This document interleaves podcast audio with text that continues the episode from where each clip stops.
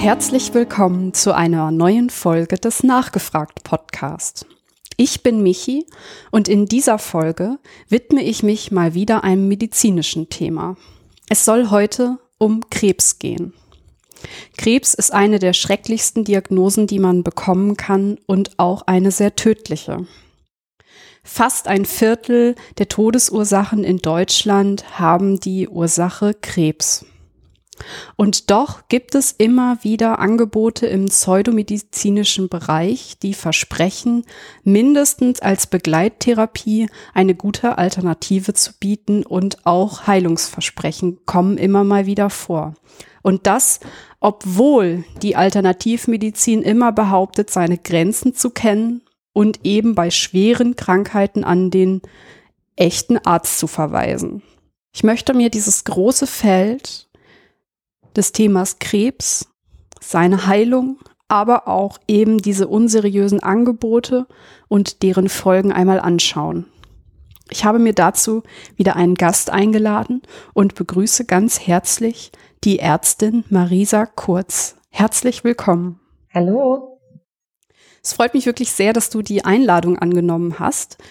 Du bist ja nicht nur in deiner Ausbildung zur Fachärztin für Hämatologie und Onkologie, Du hast auch Biochemie studiert, wo du dich auf ähm, den Schwerpunkt Tumorbiologie spezialisiert hast. Du hast zusätzlich auch noch Philosophie gemacht und dich mit der Medizinethik beschäftigt. Das heißt, du hast einen vollumfänglichen Blick auf medizinische Themen und kannst auch, ja, sowas wie Spiel mit der Hoffnung und Geschäft mit der Angst gut einschätzen und für uns einmal einordnen, richtig? Ich hoffe, ja. Was ich dazu noch sagen kann, ähm, das ist was, was mich, glaube ich, auch in meiner Laufbahn noch bewegt hat, ist, dass meine Mutter auch Krebs hatte vor einigen Jahren und dass ich so auch mal die äh, Patienten- bzw. Angehörigenseite erlebt habe und ähm, ja, das mich auch sehr geprägt hat. Ich glaube ja ehrlich gesagt, dass fast jeder irgendwie eine ähm, Erfahrung gemacht hat in dem Bereich. Ich, ich kann mir ja. gut vorstellen, dass ähm, jetzt hier gerade viele HörerInnen zuhören, die selbst betroffen sind oder enge Verwandte, enge Freunde haben. Und ähm, ja, es ist mir auch unglaublich wichtig, ähm, dass alle, die hier zuhören, ähm, sich respektiert fühlen ähm. Auf der anderen Seite gibt es halt eben eine, eine wissenschaftliche Sicht und ähm, dass wir das einfach mal einordnen können und äh, schauen können, wie, wie man vielleicht dem Patienten helfen kann, eine gute Gesundheitsentscheidung zu treffen, auch wenn man diese, diese schwere Diagnose bekommt.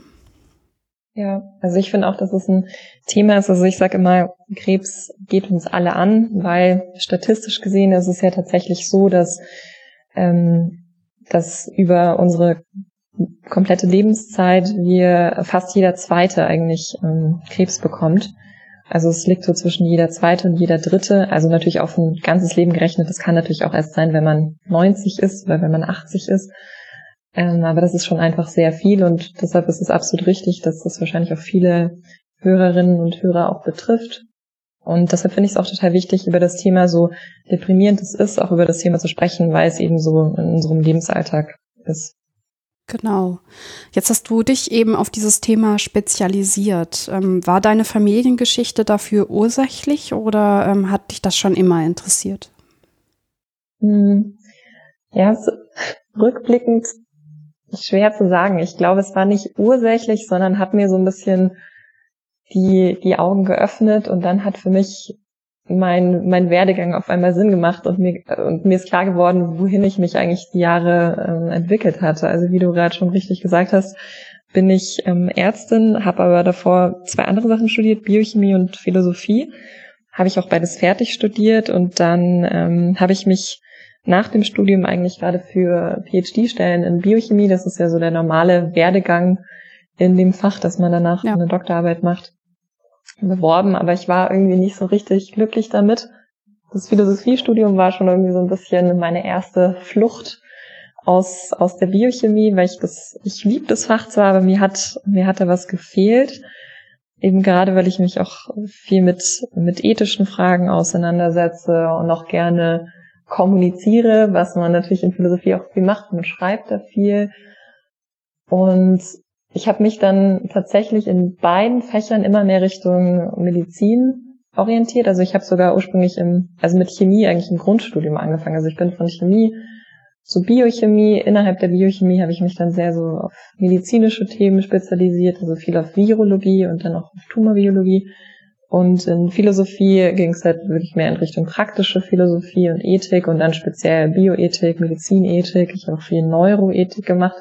Und irgendwie hatte ich mich dann über die Jahre von zwei Seiten immer mehr der Medizin angenähert. Und ähm, dann, als ich mich eben für PhD-Stellen beworben habe, da ist meine Mutter dann krank geworden. Mhm.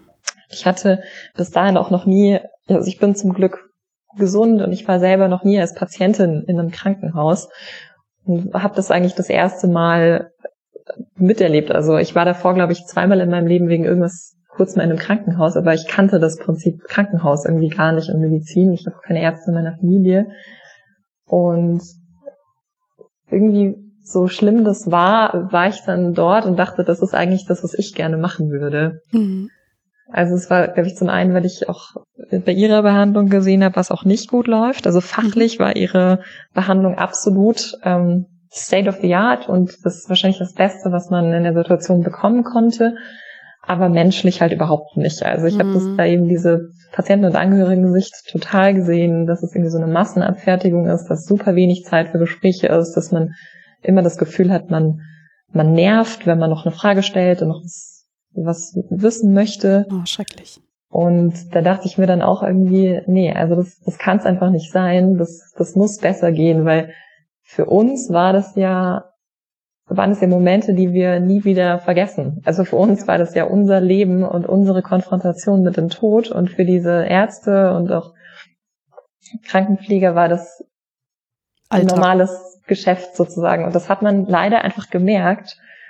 Und ähm, und das war auch in der Kommunikation zum Teil einfach nicht so, nicht so schön. Und da dachte ich mir so, nee, also das kann es nicht sein, das muss irgendwie besser gehen. Und dann habe ich nachgedacht und habe gemerkt, hm, eigentlich habe ich mich die Jahre davor von zwei Seiten der Medizin angenähert. Und das war dann vielleicht so dieser letzte Punkt, der mir die Augen geöffnet hat. Und was gleich auch ein anderer Faktor war, ich hatte natürlich dadurch, dass ich schon eigentlich im zweiten Studiengang war und ich war zu dem Zeitpunkt 25, ähm, hatte ich natürlich auch Hemmungen, nochmals zu sagen, okay, ich mache jetzt noch ein drittes Studium. Das ist ja auch ein, also auch eine krasse Entscheidung. Und ich habe mich halt durch durch diese Erfahrung einfach auch nochmal gefragt, was will ich denn in meinem Leben? Was mhm. macht mich glücklich? Und dadurch, dass ich irgendwie mit so einer schweren Situation konfrontiert war, konnte ich auch besser mir das eingestehen, dass ich vielleicht die letzten Jahre nicht ganz auf dem richtigen Weg war. Mhm und nochmal was Neues anfange. Also deshalb glaube ich, es hat mir insgesamt nochmal die Augen geöffnet und mir sozusagen die Kraft gegeben, das durchzuziehen und nochmal mit 25 zu sagen, okay, ähm, war vielleicht doch nicht richtig, was ich bisher gemacht habe, ich mache nochmal was Neues. Ich muss sagen, ich bin von deinem Lebenslauf sehr beeindruckt, also und was du alles schon gemacht hast. Also ich glaube, ähm, davon können sich viele eine Scheibe abschneiden, dass man dann halt sich das auch so eingesteht und nochmal was Neues macht. Und ähm, du hast dann dich entschieden, Fachärztin zu werden und hast dich ja auch spezialisiert. Ähm, was genau sind das für Bereiche, die du heute machst? Genau, also ich muss dazu sagen, ich habe damit ähm, mit 26 angefangen, Medizin zu studieren und ich bin tatsächlich jetzt gerade erst im Dezember fertig geworden. Also ich bin ganz frisch Ärztin, also jetzt erst seit Dezember. Dankeschön. Und ähm, ich habe es auch übrigens, also falls ich auch, falls die Leute zuhören und auch irgendwie mit solchen Gedanken spielen und was ganz Neues anfangen, ich habe es tatsächlich, und das ist jetzt einfach wirklich kein Scherz, ich habe es nicht eine einzige Sekunde bereut. Ich, also es war, sobald ich angefangen habe, es waren zwar Sachen zäh im Studium und noch ein Studium hatte ich nicht so viel Lust drauf und ich habe einen Studienkredit aufgenommen und ich habe jetzt Schulden. Also natürlich gibt's auch Haken an der Sache. Ähm, und was man auch sagen muss, ich habe natürlich auch ähm, unsere Gesellschaft wahnsinnig viel Geld gekostet. Also ich habe natürlich jetzt hier echt teure Studiengänge mitgenommen, für die ich nicht bezahlen musste, habe in der Zeit irgendwie keine Steuern gezahlt, weil ich immer unter dem Freibetrag gearbeitet habe. Also es gibt auch durchaus viele Kritikpunkte daran. Ähm, aber ich persönlich habe es nie habe es nie bereut und ich würde es nochmal genauso machen. Ich finde die Kritikpunkte, genau. die du gerade aufgezählt hast in Bezug auf den Staat und so, ähm, das zahlst du jetzt A durch deine, ähm, durch dein Arztsein und ähm, dich um Patientinnen kümmern, äh, tausendmal zurück, aber auch durch, ähm, ja, durch Geld. Muss man jetzt mal so Steuern, klar genau. sagen. Ja, genau. Also äh, mach ja. dir bitte, bitte da keine Gedanken oder HörerInnen, wenn ihr in der Situation seid, ähm, auch nicht. Wollte ich nochmal sagen. Genau, und ich, also ich bin jetzt eben erst seit Dezember Ärztin und ich habe dann gleich im Januar angefangen zu arbeiten. Das war mir auch ganz wichtig. Also ich hatte dann das Gefühl, okay, ich bin ähm, ich bin jetzt äh, 33 und ich brauche jetzt nicht nochmal nach dem dritten Studium irgendeine einen Urlaub über sechs Monate zur Selbstfindung. Ich hatte ja das Gefühl, okay, also jetzt endlich nach so vielen Jahren Studium will ich bitte sofort anfangen zu arbeiten. Das habe ich dann auch im Januar direkt gemacht. Ich bin jetzt an der Uniklinik und wie du gesagt hast, in der Abteilung für Hämatologie und Onkologie und mache dort jetzt eben die, ähm, die Ausbildung zur Fachärztin dafür. Kannst du die beiden und, Begriffe einmal ähm, definieren und sagen, was das genau ist? Mhm.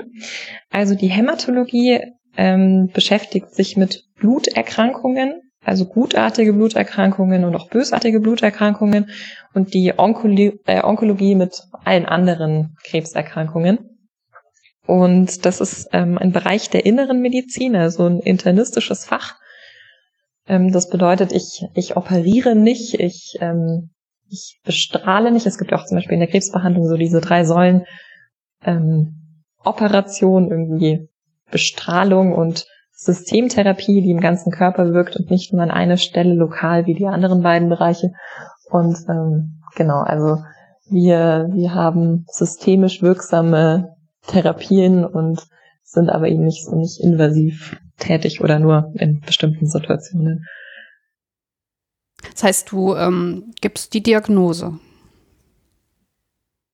Genau, also wir stellen die Diagnose, wobei, wobei ich dazu sagen muss, dass ähm, Krebs sind total, also eine total interdisziplinäre Diagnostik und auch Behandlung ist. Also sind ganz, ganz viele Fachrichtungen beteiligt. Letztendlich die Menschen, die die Diagnose stellen, sind eigentlich die Pathologinnen und Pathologen. Das sind die, die sich mhm. wirklich ähm, eine Gewebeprobe unter dem Mikroskop anschauen und Spezialuntersuchungen machen und die letztendlich wirklich sagen können, ist das, was wir da haben, ist das Krebs?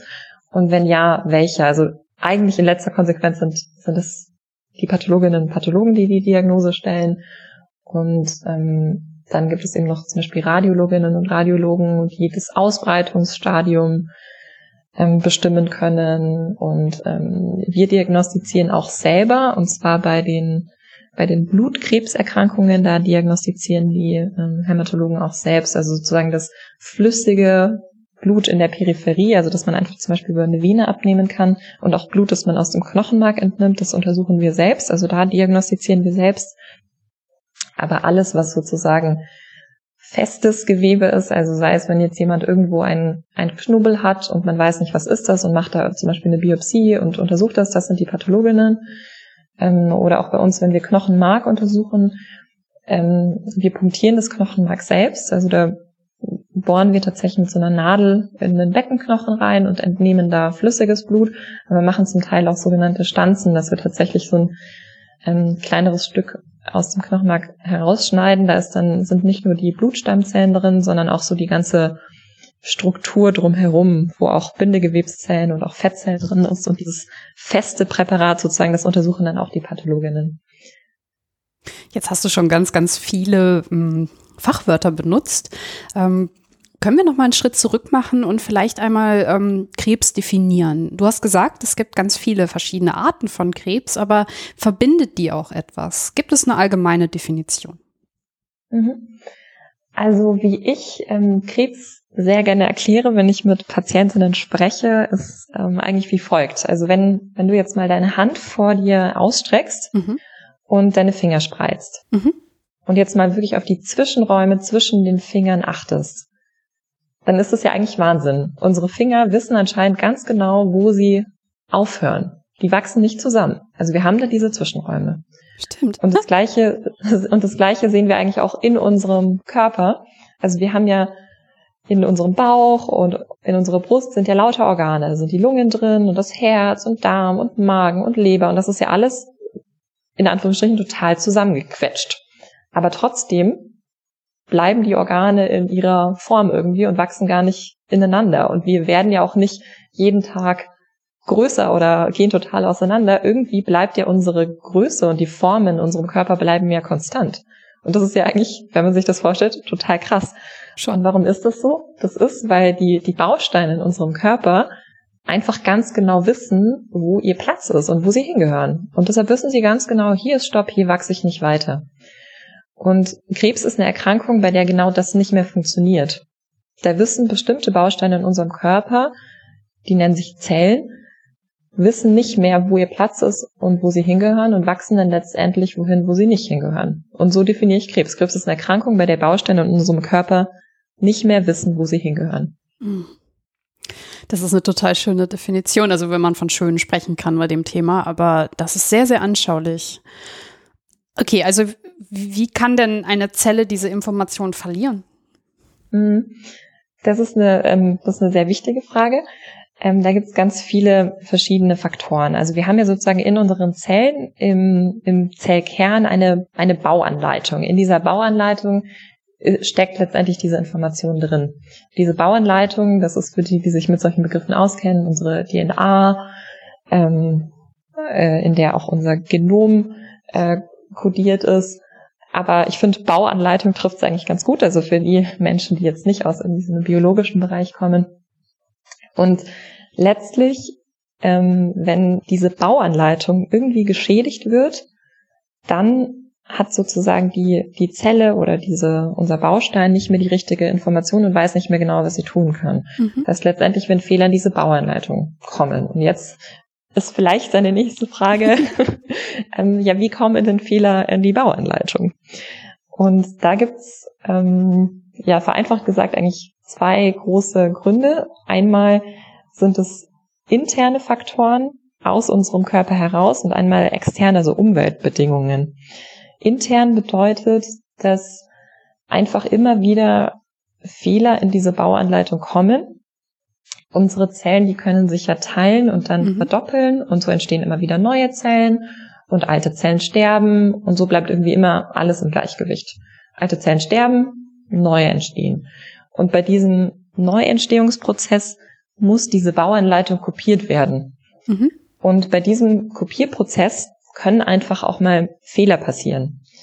Unser Körper macht diese, diese Kopiererei ziemlich, ziemlich, ziemlich gut, aber nicht 100%ig perfekt. Ja, klar. Das hat für uns auch Vorteile, weil so können auch sich neue Eigenschaften entwickeln. Also so kann auch Evolution stattfinden. Mhm. Aber es können eben manchmal auch schädliche Veränderungen entstehen.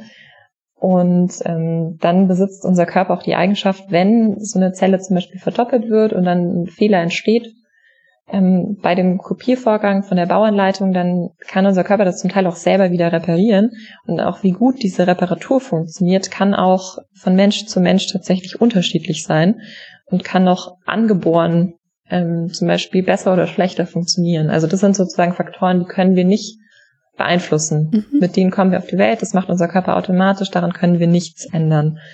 Und das zweite sind die externen Faktoren, die können wir leider zum Teil auch nicht verändern, wenn jetzt irgendwie es Luftverschmutzung gibt mit Schadstoffen oder natürliche Strahlung oder irgendwas, dem können wir uns sehr, sehr schwer nur entziehen. Aber es gibt tatsächlich ein paar Faktoren, die wir beeinflussen können, die die Bauanleitung in unseren Zellen schädigen. Und das wichtigste Beispiel ist natürlich Rauchen. Ähm, also in Zigarettenrauch sind, sind sehr viele Substanzen, die eben unsere Bauanleitung angreifen können und die deshalb zur Krebsentstehung beitragen können. Und da geht es auch nicht nur, weil man das so im Kopf hat, nicht nur um Lungenkrebs, sondern auch um mhm. viele andere Krebsarten. Also genau. Ähm, und natürlich, was, was glaube ich auch viele wissen, ist natürlich UV-Strahlung. Also Hautkrebs. wenn man sich nicht genau Hautkrebs vor allem also UV-Strahlung und Zigarettenrauch sind wichtige Beispiele. Es gibt auch noch so ein paar andere Sachen, die ähm, die Krebsentstehung fördern können. Es gibt zum Beispiel auch tatsächlich Viren, die ähm, eine Krebsentstehung begünstigen können. Da ist wohl das prominenteste Beispiel ähm, das humane Papillomvirus, HPV, mhm. ähm, wogegen man sich auch impfen lassen kann. Das ist vor allem bekannt dafür, weil das Gebärmutterhalskrebs auslösen kann. Aber tatsächlich sind es auch noch andere Krebsarten, also auch noch an Anus, Penis, Vagina und sogar auch im Kopf-Hals-Bereich. Also dieses Virus kann tatsächlich ähm, ja die Entstehung mehrerer Krebsarten begünstigen. Vielleicht mhm. sind das mhm. sogar noch mehr, von denen wir es heute noch gar nicht wissen. Also da wird auch noch Forschung betrieben. Ähm, genau, das sind eben so diese diese externen Faktoren. Okay, ich habe jetzt gelesen, dass es zum Beispiel bei Männern vor allem Verdauungsorgane betroffen sind und Lungen und äh, also Atmungsorgane. Und bei Frauen ist es mit den Verdauungsorganen genauso, aber sie haben mhm. auch viel, viel Brustkrebs. Wir merken schon, also es gibt die verschiedensten ähm, Krebsarten und ähm, mhm. wie sind die genau sind die genau alle gleich? Also kann man die Definitionen, die du uns eben äh, gegeben hast, darauf anwenden oder gibt es auch Krebsarten, die sich in irgendeiner Form unterscheiden? Was sind so die mhm. Unterschiede mhm. zwischen den einzelnen Arten? Mhm. Also die Definition, die ich gerade gegeben habe, ist ja wahnsinnig breit und allgemein. Also diese Definition, dass bei Krebs Bausteine Zellen sozusagen ihre Grenzen nicht mehr respektieren und irgendwo hinwachsen, wo sie eigentlich nicht hingehören. Das trifft auf all diese Krebsarten zu.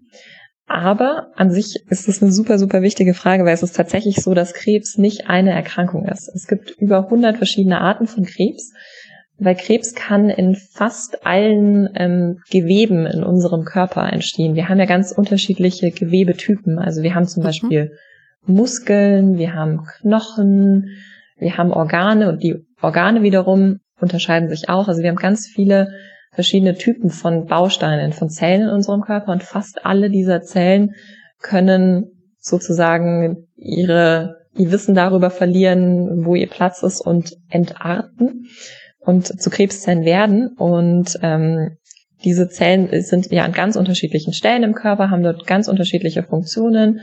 Je nachdem, was genau eigentlich in der Bauanleitung verändert wurde, haben, haben die dann auch andere Eigenschaften. Also Krebs ist wirklich nicht eine Erkrankung, sondern Hunderte. Und ähm, genau, also deshalb es gibt gibt ganz viele verschiedene und und mit der Häufigkeit auch das unterscheidet sich, wie du auch richtig gesagt hast, auch bei Männern und Frauen hat zum Teil auch was mit dem Risikoverhalten zu tun. Also zum Beispiel, dass ähm, Lungenkrebs bei Männern noch ein bisschen häufiger ist als bei Frauen. Das wird darauf zurückgeführt, dass einfach in der Vergangenheit ähm, mehr oder auch heute immer noch mehr Männer rauchen als ah, Frauen. Mhm. Frauen holen allerdings langsam ähm, auf. Hm. Okay, also wir haben jetzt äh, festgestellt, dass es schon super, super viele Krebsarten gibt. Ähm, man sagt ja immer, dass Krebs, der jetzt zum Beispiel im Gewebe entsteht, der bildet dann einen Tumor.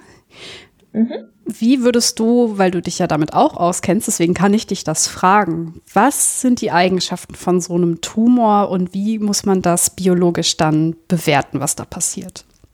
Mhm. Also ein, ein Tumor an sich ist erstmal nur sozusagen eine, eine Schwellung, also irgendeine Ansammlung von Gewebe. Das, dieser Begriff sagt noch gar nichts darüber aus, ob das irgendwie gutartig ist oder oder, oder bösartig. Wenn es ein bösartiger Tumor ist, dann spricht man umgangssprachlich von Krebs. Und Kannst du mal einmal kurz definieren, was gutartig und bösartig ist? Also es gibt ähm, gutartige Vermehrungen von Gewebe. Mhm. Also was zum Beispiel ein Beispiel ist, was vielleicht manche Leute kennen, sind, ähm, sind Lipome. Ah ja. Das mhm. sind so Fettgewebstumore die auch so Knubbel irgendwie an der Haut machen können. Und die, ähm, die werden dann auch untersucht. Das kann man eigentlich meistens einfach mit einer klinischen Untersuchung, also schon mit Anfassen und Angucken, schon sehen, ah, okay, das ist so ein Lipom, das, das macht nichts.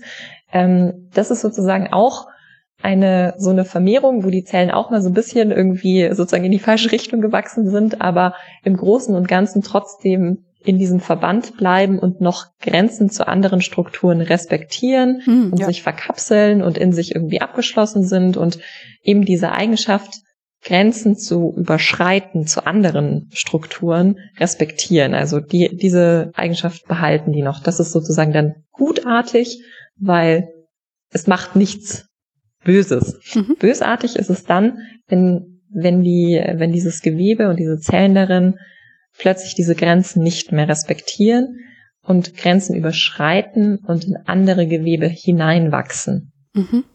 Das, das kann man sich ja sozusagen auch jetzt bei so einem Beispiel wie, wie Brustkrebs oder sowas, finde ich, kann man sich das ganz gut ähm, vorstellen. Man braucht ja eine Brust nicht zum Überleben. Also man würde ja an so einem Brustkrebs, wenn der einfach nur in der Brust bleiben würde, würde man daran nicht versterben können, weil die Brust an sich, die braucht man ja gar nicht. Es gibt ja Frauen, die, bei denen muss zum Beispiel operativ die Brust abgenommen werden, die leben ja trotzdem. Also die Brust brauchen wir nicht. Und warum stirbt man denn eigentlich? Ja, weil diese Zellen irgendwann in lebenswichtige Organe reingehen und eben diese Grenzen nicht respektieren. Und das ist eben genau der Unterschied. Was Gutartiges bleibt dann wirklich nur an dieser Stelle und lässt andere Organe und andere Strukturen in Ruhe und das Bösartige breitet sich immer weiter aus. Ist das das sogenannte Streuen des Krebses oder sind das nochmal zwei verschiedene Sachen? Mhm. Das sind nochmal zwei verschiedene Sachen. Also das sozusagen Ausbreiten, das kann auch einfach lokal sein an einer Stelle. Also wir hatten ja vorhin das Beispiel mit den Organen, die in unserem Körper zum Beispiel ganz dicht nebeneinander liegen, aber trotzdem nicht ineinander wachsen. Ähm, wenn jetzt in einem Organ zum Beispiel ein bösartiger ähm, Tumor ist, dann würde der zum Beispiel einfach ins Nachbarorgan reinwachsen und sich einfach lokal an der Stelle immer weiter ausbreiten. Und das Zweite ist aber dieses Streuen. Das bedeutet, dass ähm, das Krebs auch die, die Fähigkeit hat, kleine Zellen, Bausteine auszusenden, zum Beispiel über das Blut oder über die Lymphe, mhm. und die sich dann an ganz anderen Stellen des Körpers ah, mhm. ähm, dort sozusagen anwachsen können und dort dann so Tochtergeschwülste bilden können. Also das eine ist sozusagen einfach lokal und das andere ist Ausbreitung an ganz anderen Stellen im Körper. Wie muss ich mir das vorstellen? Ist dann so eine Zelle da dann wirklich so auf dem Weg und nistet sich da ein? Also schwimmt die durchs Blut oder wie mhm. funktioniert das? Genau, also dieses, dieses Ausbreitungsverhalten, das ist auch tatsächlich unterschiedlich, ähm, abhängig davon, was für eine Art von Krebs das ist. Also es gibt Krebsarten, die sich mehr über die Lymphe ausbreiten, die sich mehr über das Blut ausbreiten. Es gibt auch welche, die sich eher nicht ausbreiten. Ähm, auch das hängt tatsächlich davon ab, aus welchem Gewebe das ursprünglich mal diese, dieser Krebs entstanden ist und auch welche, welche Veränderungen in, in der Bauanleitung sind. Aber für die, für diese Übertragung über Blut oder Lymphe ist es tatsächlich so, dass man kann sich das so vorstellen, ich mache jetzt mal an, als Beispiel jetzt zum Beispiel Darmkrebs, ja. Mhm. Also man kann sich den Darm ja vorstellen wie, wie eine Röhre. Und Darmkrebs geht in der Regel von der Innenseite der Röhre aus, von der Schleimhaut. Mhm. Und dann kann man sich vorstellen, am Anfang ist so was Kleines, was sozusagen in das Innere der Röhre hineinragt und sozusagen einfach an dieser Stelle ist und sonst noch nicht schadet. Und dann wird es größer und größer und größer und dann fängt es an, durch die ganzen Schichten dieser Röhre durchzuwachsen und irgendwann auch an die Außenseite zu kommen, wo dann zum Beispiel irgendwann Blut- und Lymphgefäße sind. Und je größer der Tumor wird und vor allem je mehr Kontakt er zu eben zu Lymphgefäßen und zu Blutgefäßen bekommt, desto größer ist die Wahrscheinlichkeit, dass sich einfach da kleine Zellen ablösen und dann zum Beispiel ins Blut ausgesendet werden und dann tatsächlich im Blut rumschwimmen. Und das Blut fließt ja durch unseren ganzen Körper. Und dann je nachdem, ähm, wo es den Zellen gut gefällt, können die sich dann irgendwo einfach ganz woanders absiedeln und ähm, sich dort weiter vermehren. Und das ist dann eben die Metastasierung. Und das ist auch gemeint, wenn man ähm, bei bestimmten Krebsarten von diesem hohen Rückfallrisiko spricht. Ganz genau. Ähm, man kann nämlich oft, ähm, also so bildgebende Verfahren, also zum Beispiel Computertomographien oder so, ähm, da, da müssen, müssen Tumore eine bestimmte Größe haben, um die überhaupt sehen zu können. So eine einzelne Zelle oder sowas, die sieht man in so einer ah. Computertomographie nicht. Ja, klar. Und ähm, genau. Und wenn jetzt halt irgendwo sich ein, zwei, hundert Zellen schon angesammelt haben, dann sieht man die in so einer Untersuchung nicht und sagt dann, okay, da ist kein Krebs, gut. Ähm, aber in Wirklichkeit kann da eben noch was in Gange sein. Und mhm. deshalb kommt es auch immer wieder vor, dass Menschen auch nach längerer Zeit doch wieder einen Rückfall haben oder dann an, mhm. eben an irgendeiner anderen Stelle was haben, weil sich halt doch zu irgendeinem Zeitpunkt Zellen ähm, im Körper verteilt haben und mit der Therapie nicht erwischt wurden und dann wieder wachsen können. Und das ist auch das, was was Krebs so, ähm, äh, was es so schwer macht, manche Krebsarten zu, ähm, zu heilen. Das ist genau diese Ausbreitung im, im ganzen Körper. Es ist bei vielen Krebsarten so, wenn die an, an einer Stelle sind, also auch weil wir das Beispiel jetzt mit gerade mit Brustkrebs hatten, wenn man jetzt einen Brustkrebs hat, der noch nicht im Körper ähm, gestreut hat und wirklich nur in der Brust ist, dann kann man den entfernen und kann auch gesund werden. Das Schwierige ist tatsächlich diese Ausbreitung im ganzen Körper, weil dann gibt es nichts, was man einfach an einer Stelle wegschneiden kann, ähm, sondern dann verstecken sich irgendwelche kleinen Zellen irgendwo im Körper und das ist das Schwierige. Ja, krass. Du hast jetzt gerade schon dieses Thema ähm, Wegschneiden von Krebs angesprochen. Was passiert mhm. äh, ab dem Moment, wo man weiß, ja, man hat Krebs und das möchte man jetzt behandeln? Wie kann man da vorgehen? Mhm. Ähm, also da ist eben ganz wichtig die Diagnostik, die ich vor, vorher angesprochen habe. Da kommen einfach unterschiedliche Fachrichtungen zusammen, schauen sich eben ganz genau an, ist das Krebs, was für ein Krebs ist das und wie ist der ausgebreitet. Also das sind so die Grundinformationen, die man unbedingt braucht, um eine geeignete Therapie auszuwählen. Und dann ist es ähm, in Deutschland in der Regel so geregelt, das machen wir auch bei uns an dem Haus, wo ich arbeite, dass die ähm, Fälle dann in sogenannten Tumor Boards besprochen werden. Das sind so interdisziplinäre Gespräche. Da sitzen dann Ärztinnen und Ärzte aus verschiedenen Fachrichtungen zusammen und jeder bringt seine Expertise ein. Und mhm. gemeinsam überlegt man dann, was die ähm, individuell für genau diesen Patienten, für genau diese Krebsart die beste Behandlung ist. Und da sitzt dann beispielsweise jemand aus der Chirurgie drin, aus der Strahlentherapie, aus der Onkologie, aber auch aus anderen Fachrichtungen, je nachdem, worum es geht, auch aus der Nuklearmedizin natürlich die Pathologen, die sich überhaupt das Präparat angeschaut haben und die Diagnose gestellt haben. Und dann, ähm, dann versucht man einfach die bestmögliche Therapie zu finden. Und natürlich ist immer dann, wenn, wenn ein, ein Tumor, ein bösartiger Tumor irgendwo an einer Stelle sitzt, ist natürlich erstmal die Frage, kann man den dann an dieser Stelle, wo er ist, mechanisch sozusagen entfernen. Also kann man mhm. den wegoperieren oder kann man den auch mit hochenergetischer Strahlung an dieser Stelle zerstören. Also das sind sozusagen die Chirurgie und Strahlentherapie, die beiden Verfahren an Ort und Stelle, also lokal. Ähm, und immer dann, wenn, wenn ein Krebs nicht nur an einer Stelle ist oder wenn er zum Beispiel gar nicht fest ist, sondern flüssig, also Blutkrebs zum Beispiel und eben auch nicht an einer Stelle sitzt, sondern das ganze Blut, das durch den Körper schwimmt, krank ist. Mhm. Oder wenn die, wenn das Risiko, dass ein Krebs, der noch an einer Stelle sitzt, eben Zellen aussendet in den restlichen Körper, immer dann braucht man eine Therapie, die auch im ganzen Körper wirkt. Also da kommen dann eben wir, die Onkologinnen ins Spiel, mhm. die ähm, die Therapien anbieten, die im ganzen Körper wirken. Was heißt im ganzen Körper wirken? Also ähm, muss ich mir das so vorstellen, dass man dann den ganzen Körper bestrahlt oder gibt es da mhm. Medizin, also Medikamente? Genau, also man, man kann tatsächlich Strahlentherapeuten bestrahlen tatsächlich in, in bestimmten seltenen Fällen können die auch den ganzen Körper bestrahlen. Also das gibt es tatsächlich auch. Aber sehr vereinfacht gesagt sind eben Strahlentherapie und Chirurgie eher so die Verfahren an Ort und Stelle. Und wenn ich aber praktisch den ganzen Körper erreichen will und eben auch kleine Zellen, die von dem Tumor ausgesandt wurden und irgendwo im Körper herumschwimmen, möchte ich ja eine Therapie haben, die diese kleinen Zellen auch erwischt. Mhm. Und das ist bei uns dann vor allem Chemotherapie, die man zum Beispiel über die Vene verabreicht und die dann ähm, übers Blut durch den ganzen Körper transportiert wird und da, dadurch dann überall im Körper wirkt. Was ist denn ähm, eine Chemotherapie genau? Hm. Ähm, da komme ich jetzt noch mal ganz kurz auf die auf die ähm, Erklärung, was Krebs ist, zurück. Also wir haben ja gesagt, dass bei Krebs sozusagen Bausteine in unserem Körper ähm, nicht mehr genau wissen, wo sie hingehören und Grenzen nicht mehr respektieren. Mhm. Und das macht sich vor allem dann bei der Zellvermehrung, bei der Zellteilung bemerkbar. Klar. Da teilen die sich da, wo sie eigentlich nicht mehr hingehören. Und Chemotherapeutika sind Substanzen, die genau auf diese Zellteilung wirken. Also die greifen Zellen an, die sich gerade in dieser Zellteilung befinden, wo gerade viel ähm, Regeneration, viel, viel Erneuerung, viel Wachstum stattfindet.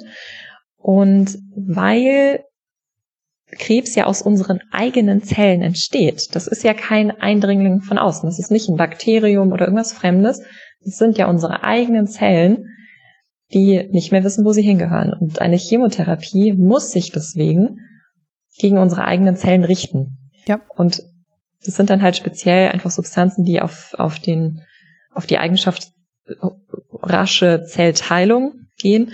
Und ähm, ja, leider trifft dann die Chemotherapie eben nicht nur die Krebszellen, sondern auch unsere gesunden eigenen Zellen. Das versuche ich Patienten auch immer so zu erklären. Ich weiß nicht, ob das, ich hoffe, dass es ihnen hilft, so Nebenwirkungen besser, ähm, besser zu akzeptieren, weil sozusagen das Ziel der Therapie ja leider ist, auch Zellen unseres eigenen Körpers anzugreifen und zu mhm. zerstören. Und daher kommt leider auch die Nebenwirkung, dass es halt auch gesunde Zellen erwischt. Wie würdest du denn generell ähm, dieses Thema Nebenwirkungen einschätzen in Bezug auf Krebsbehandlung? Mhm. Das ist ein total wichtiges Thema. Also das ist in unserem Fach ähm, ja ein total wichtiger Punkt, weil eben die Substanzen, die wir einsetzen, zum Teil wirklich starke Nebenwirkungen haben.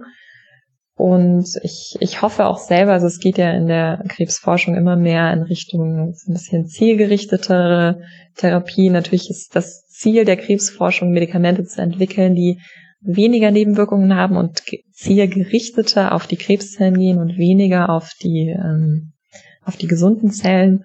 Also das ist schon, schon so, dass ich auch irgendwann hoffe, dass wir weniger toxische mhm. Substanzen zur Verfügung haben.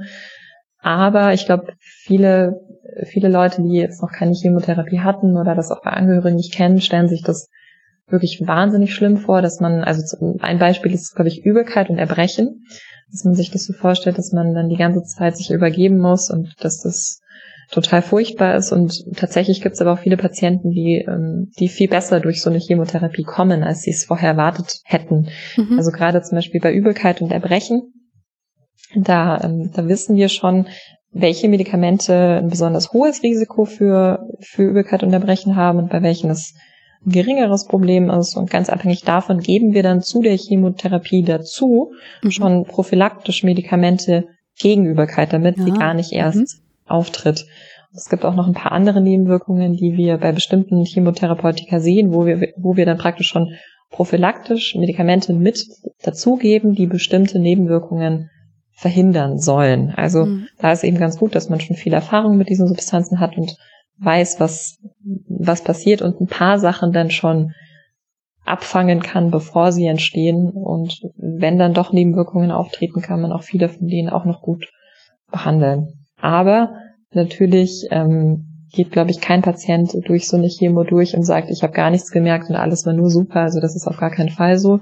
Das sind schon schon heftige heftige Therapien. Ja. Mhm. Ja.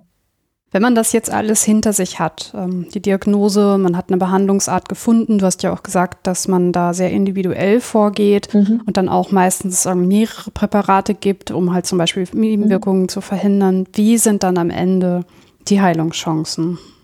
Mhm.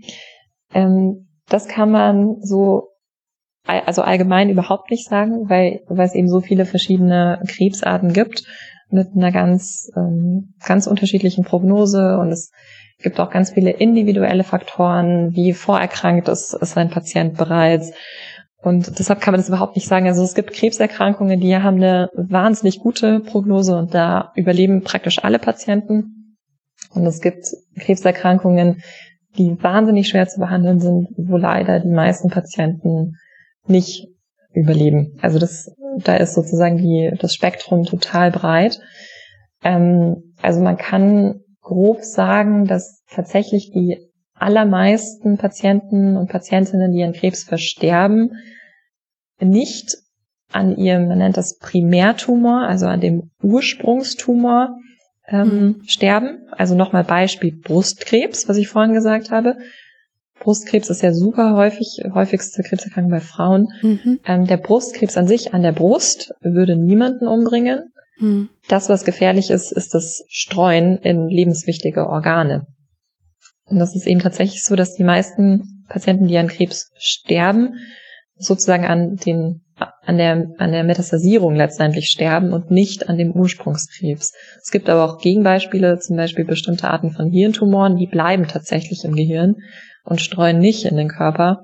Aber weil sie eben an einer so wichtigen Stelle im Gehirn sitzen, töten sie da durch ihre wichtige Stelle. Aber die aller, allermeisten Patienten, die sterben durch die Ausbreitung. Deshalb kann man grob sagen, je früher ein, ein Krebs entdeckt wird, desto besser die Heilungschancen. Das gilt für fast alle Krebserkrankungen. Hm. Hast du gerade mit dieser Gehirnbeispielgeschichte ähm, diese sogenannten Gliobastone gemeint? Habe ich das überhaupt richtig genau. gesagt? Äh, Glioblastom, ja, genau. Würdest du sagen, dass das so die schlimmste Krebsart ist, die man haben kann? Kann man das sagen? Hm, Weiß ich nicht. Nee, also ich, ich finde, dass man, dass man das, also ich finde, man kann es nicht sagen, aber es gehört so für mich schon so zu den, ähm, ja, also ich glaube, allgemein kann man das nicht sagen. Ich glaube, jeder hat da selber so Vorstellungen davon, was denn, was denn schlimm ist. Ja, das Und, stimmt. Ähm, für, für mich persönlich gehört es schon zu den schlimmsten Erkrankungen, weil das eben oft ganz, ganz plötzlich und unerwartet sich bemerkbar macht. Also zum Beispiel mit mit einem epileptischen Anfall und das, was ist ich, dann ist es irgendein 60-jähriger Mann und der hatte noch nie in seinem Leben einen epileptischen Anfall und dann hat er auf einmal einen und ja, bricht irgendwo zusammen und es kommt ein Notarzt und dann wird er ins Krankenhaus gebracht und wird ins CT geschoben und dann macht man ein Bild vom Kopf und sieht, oh, da ist was, was da nicht hingehört. Und von einem Moment auf den anderen ist alles anders. Ja. Und das, das Gemeine an dem Glioblastom ist, dass ähm, dass man das letztendlich tatsächlich nicht, nicht heilen kann. Also man kann das operieren und man kann das bestrahlen und man kann da auch Chemotherapie geben und man kann diese Erkrankung damit für eine gewisse Zeit stabil halten. Also es gibt, glaube ich, auch Einzelfälle von Menschen, die damit dann noch Jahre oder wirklich, ich habe neulich tatsächlich an der an der Uni jetzt einen Fall erlebt, das ist irgendjemand, der tatsächlich 20 Jahre mit einem Glioblastom gelebt hat. Das ist aber, glaube ich, statistisch gesehen sind das wirklich absolute Ausnahmefälle. Ähm, aber bei den, oder ja, so beim, beim Mittel der, ähm, der Patienten, also wenn man das halt ja statistisch gesehen betrachtet, wie lange im Schnitt leben die Patienten, bewegt sich das eben nur in so einer Größenordnung von einem Jahr grob. Und das finde ich wirklich unglaublich fies, dass es von heute auf morgen hat man auf einmal eine Erkrankung und egal was man tut, ob man operiert und bestrahlt und Chemotherapie, statistisch gesehen lebt man noch ein Jahr. Also das finde ich wirklich, wirklich, wirklich tough. Das gehört für mich schon so zu den, ähm, zu den schlimmsten Sachen. Was, was ich auch sehr schlimm finde, ist Bauchspeicheldrüsenkrebs. Da ist eben auch oft so, dass, ähm, dass man das nicht mehr nicht mehr ganz wegkriegt. Auch da kann man operieren und Chemotherapie geben und die Erkrankung zum Teil auch noch für Monate oder sogar Jahre ähm, unter Kontrolle halten, aber letztendlich kommt es oft, oft wieder zurück. Und ja. Da muss ich direkt ein bisschen schlucken und ähm, hm, überlegen, wie ich jetzt weiterfrage, weil gerade bei sowas, ey, da ist einem echt so ein bisschen der Kloß im Hals stecken geblieben. Ja. Kommen wir vielleicht. Ja, das, ähm, genau, ich, ich wollte noch dazu sagen, ähm, es gibt es gibt aber auch Krebserkrankungen, die gut ausgehen. Also es ist ja ähm, es ist ja so, dass wir, ich habe vorhin gesagt, dass statistisch gesehen fast jeder zweite im Laufe seines Lebens ähm, Krebs bekommt. Aber in unserer Gesellschaft statistisch gesehen verstirbt etwa jeder vierte an Krebs. Hm. Das heißt, mhm. lange nicht alle die an Krebs erkranken, versterben auch daran. Also es gibt auch viele, viele Menschen, die wir heilen können. Ja. Ich glaube, dann ist an der Stelle ähm, wichtig, einfach den HörerInnen nochmal mitzugeben, ähm, geht zum Arzt. Die Vorsorgeuntersuchungen, die ab euren bestimmten Alter empfohlen werden, macht mhm. die, denn einfach die Chancen erhöhen sich, wenn man ähm, den Krebs schnell und früh findet. Genau, Genau, unbedingt. Also das ist was, das finde ich super, dass du das ansprichst. Ähm, das ist wahnsinnig wichtig. Ich habe gesagt, es gibt über 100 verschiedene Krebsarten und viele davon sind irgendwo in unserem Körper versteckt und leider haben wir heute noch keine Möglichkeit, sie irgendwie früh zu finden. Also für die meisten Krebserkrankungen haben wir keine Früherkennungsuntersuchungen. Aber es gibt ein paar Früherkennungsuntersuchungen, die wir haben. Und glücklicherweise vor allem für die Sachen, die wirklich häufig sind. Mhm. Und das ist ja eigentlich ganz tröstlich. Beispiel Darmkrebs, Darmspiegelung.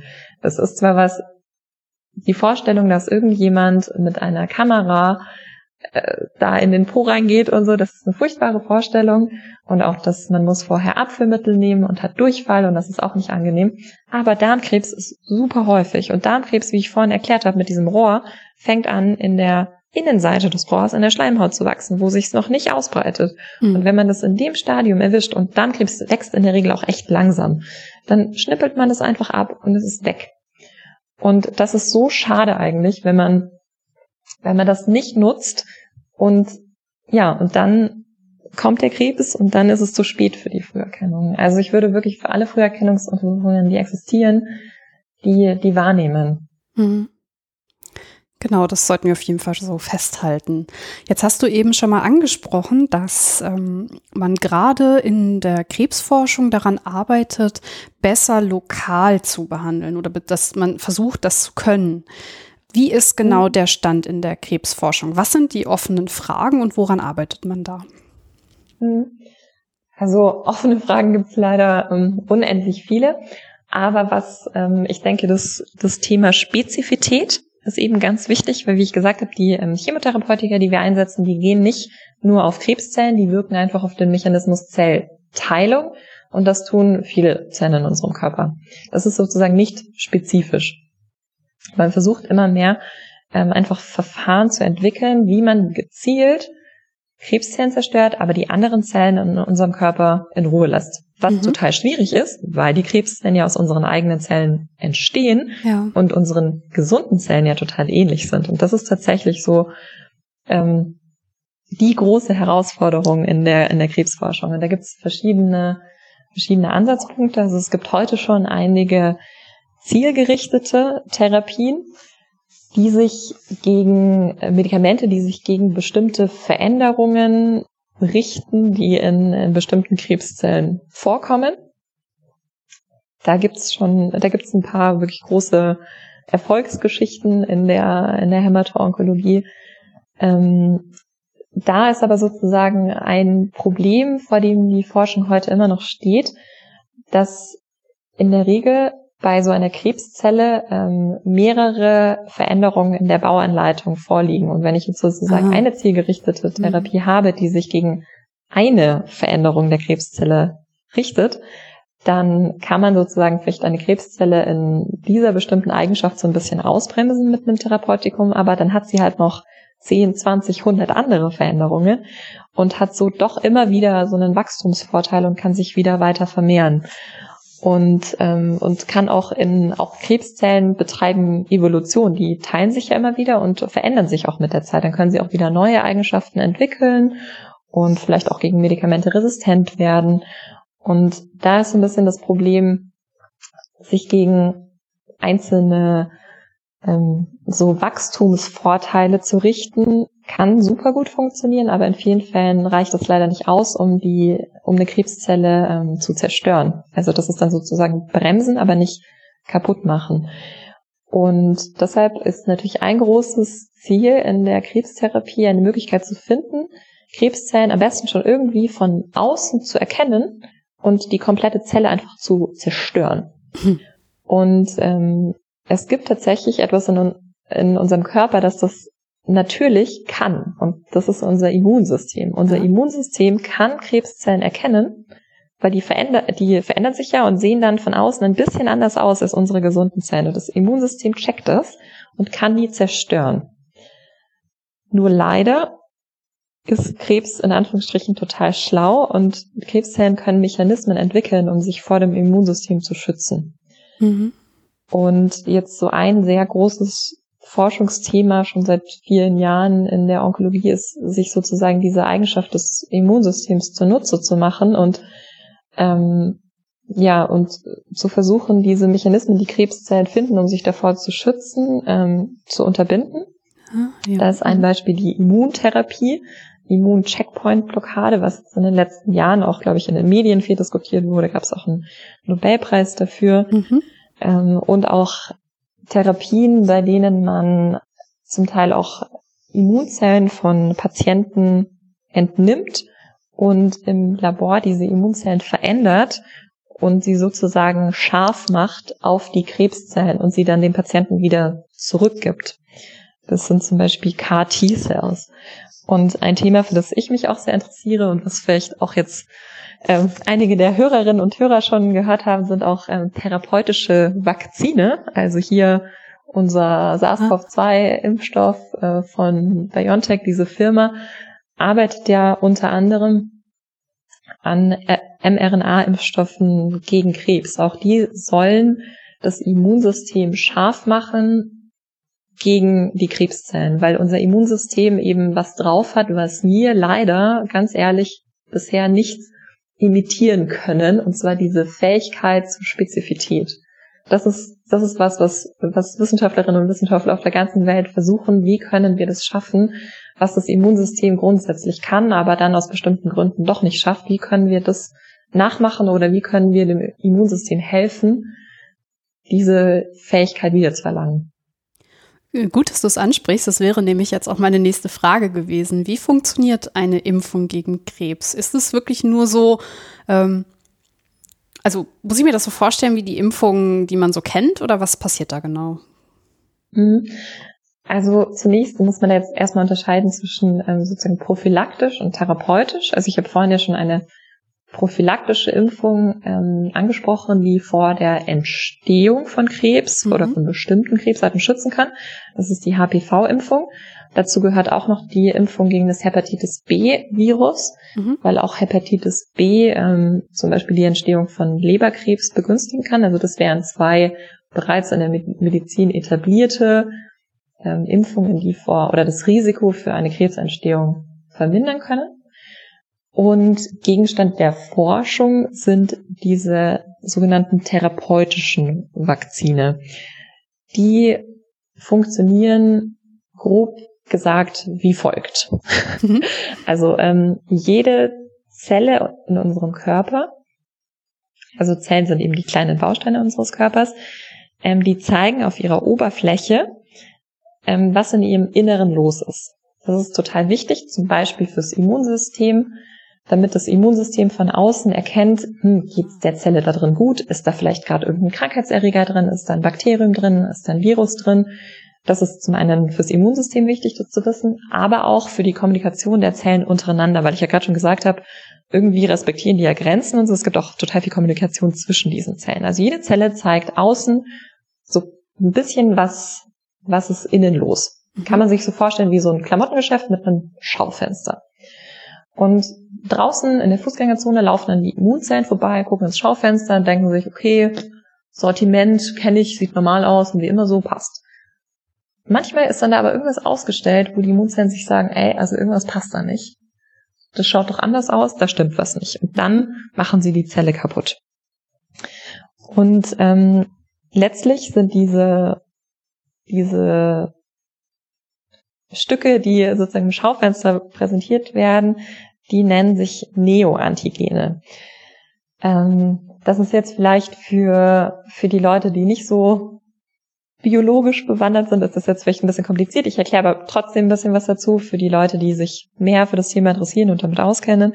Das kann. Ähm, in, in unserem, in unseren Zellen, die sozusagen die Arbeiter, die, die alles machen, das sind Proteine, Eiweiße. Und alle Eiweiße in, in unseren Zellen, die werden zu einem kleinen Teil sozusagen zerhäckselt und kleine Stückchen davon werden an der Oberfläche präsentiert, damit eben zum Beispiel Immunzellen draußen sehen können, was passiert da drin. Und wenn der Bauplan einer Krebszelle verändert ist, entstehen daraus auch veränderte Proteine. Hm. Und kleine Stücke dieser veränderten Proteine werden auf der Oberfläche von den Zellen präsentiert. Und das sind diese Neoantigene. Mhm. Das bedeutet, eine Krebszelle sieht eigentlich von außen durchaus ein bisschen anders aus als eine gesunde Zelle. Aber aus verschiedenen Gründen, die leider auch sehr komplex sind, reicht das nicht immer aus, um eine Immunantwort gegen diese Krebszellen auszulösen. Das sind tatsächlich total viele unterschiedliche Gründe. Das kann zum einen sein, ähm, dass gar nicht so viele Veränderungen in dem, in der Bauanleitung drin sind. Mhm. Je weniger Veränderungen, desto weniger veränderte Sachen werden auf der Oberfläche präsentiert. Das kann irgendwie an der Menge liegen. Das kann an der Art der Veränderungen liegen. Das kann daran liegen, dass Krebszellen tatsächlich so clever sind und diese Präsentationen an den Schaufenstern versuchen zu unterbinden Ah. Das ist dann richtig gemein. Also es gibt dann zwar Neoantigene, aber die schaffen es nicht auf die Oberfläche, weil die mhm. Krebszelle das runterreguliert. Also es gibt leider ganz viele Gründe. Dann können Krebszellen noch auf ihrer Oberfläche noch Stoppschilder ausfahren und sagen, Immunzelle, lass mich in Ruhe. Also es ist super komplex. Es gibt ja leider viele Gründe, warum diese Immunantwort immer nicht, also manchmal nicht funktioniert. Und ähm, man versucht mit diesen Vakzinen letztendlich ähm, sich diese Neoantigene zunutze zu machen. Da untersucht man dann Tumorzellen von dem Patienten und guckt sich an, was für Neoantigene sind denn da auf den Krebszellen ah. oder müß, müssten denn ähm, anhand der Veränderungen in der Bauanleitung, also anhand der mhm. genetischen Veränderungen, müssten denn erwartbar auf der Oberfläche vorliegen. Und dann versucht man, das Immunsystem auf diese Oberflächenmerkmale scharf zu machen. Und zum Beispiel im Beispiel BioNTech mit der mRNA-Impfung da versucht man dann tatsächlich die ähm, eine kleine Bauanleitung, also mRNA, für bestimmte Tumor-Neoantigene, ähm, den Patienten zu injizieren, in der Hoffnung, dass dann die Zellen, zum Beispiel ähm, Muskelzellen oder wo auch immer man das hinimpft, oder halt die Zellen oder auch in der Milz zum Beispiel, die Zellen, die dann diesen Impfstoff aufnehmen, stellen dann ähm, diese Neoantigene her und präsentieren sie auf ihrer Oberfläche. Dadurch, dass das aber nur Stückchen sind von falschen Proteinen hat es sozusagen keine, führt es nicht dazu, dass da irgendwie Krebszellen entstehen. Das sind einfach nur so kleine Stückchen, ähm, die, ähm, die einfach so ausschauen wie das, was auf der Oberfläche von diesen Krebszellen ist. Und dadurch soll dann das Immunsystem scharf gemacht werden auf diese Oberflächenmerkmale und sie dann an anderen Stellen des Körpers, ähm, damit sie das an anderen Stellen des Körpers besser erkennen und dort die Krebszellen kaputt machen. Das ist genial. Das ist aber, das ist total genial. Ähm, was ich daran total schön finde, ist, es ist, ähm, es ist in den meisten Fällen ist es individualisiert. Also man schaut sich wirklich genau für den einen Patienten genau sein Krebs an und guckt genau, welche Veränderungen der hat und versucht dann eben die Bauanleitung für bestimmte Merkmale einfach mit einer Infusion oder mit, mit einer Impfung in irgendeinem Gewebe ähm, dem Patienten wiederzugeben und nutzt dann das eigene Immunsystem. Also das finde ich also das liebe ich an, an dieser, an dieser äh, Idee, dass es eben keine Chemotherapie ist oder sowas. Es ist einfach nur ein Scharfmacher für das eigene Immunsystem. Und ich mag das total, wenn man sich was zunutze macht, was die Natur schon drauf hat irgendwie. Und da hat die, hat das Immunsystem wirklich Eigenschaften, die wir nicht, die wir nicht nachbauen können. Es gibt irgendwie so ein, so ein Zitat, das ich liebe, das wird Schopenhauer zugeschrieben. Ich weiß nicht, ob das wirklich ein Schopenhauer-Zitat ist. Wenn jetzt hier irgendein Schopenhauer-Experte ist und mich dafür killen möchte, ich sag's trotzdem, weil ich liebe dieses Zitat. Äh, jeder dumme Junge kann einen Käfer zertreten, aber alle Professoren der Welt können keinen herstellen.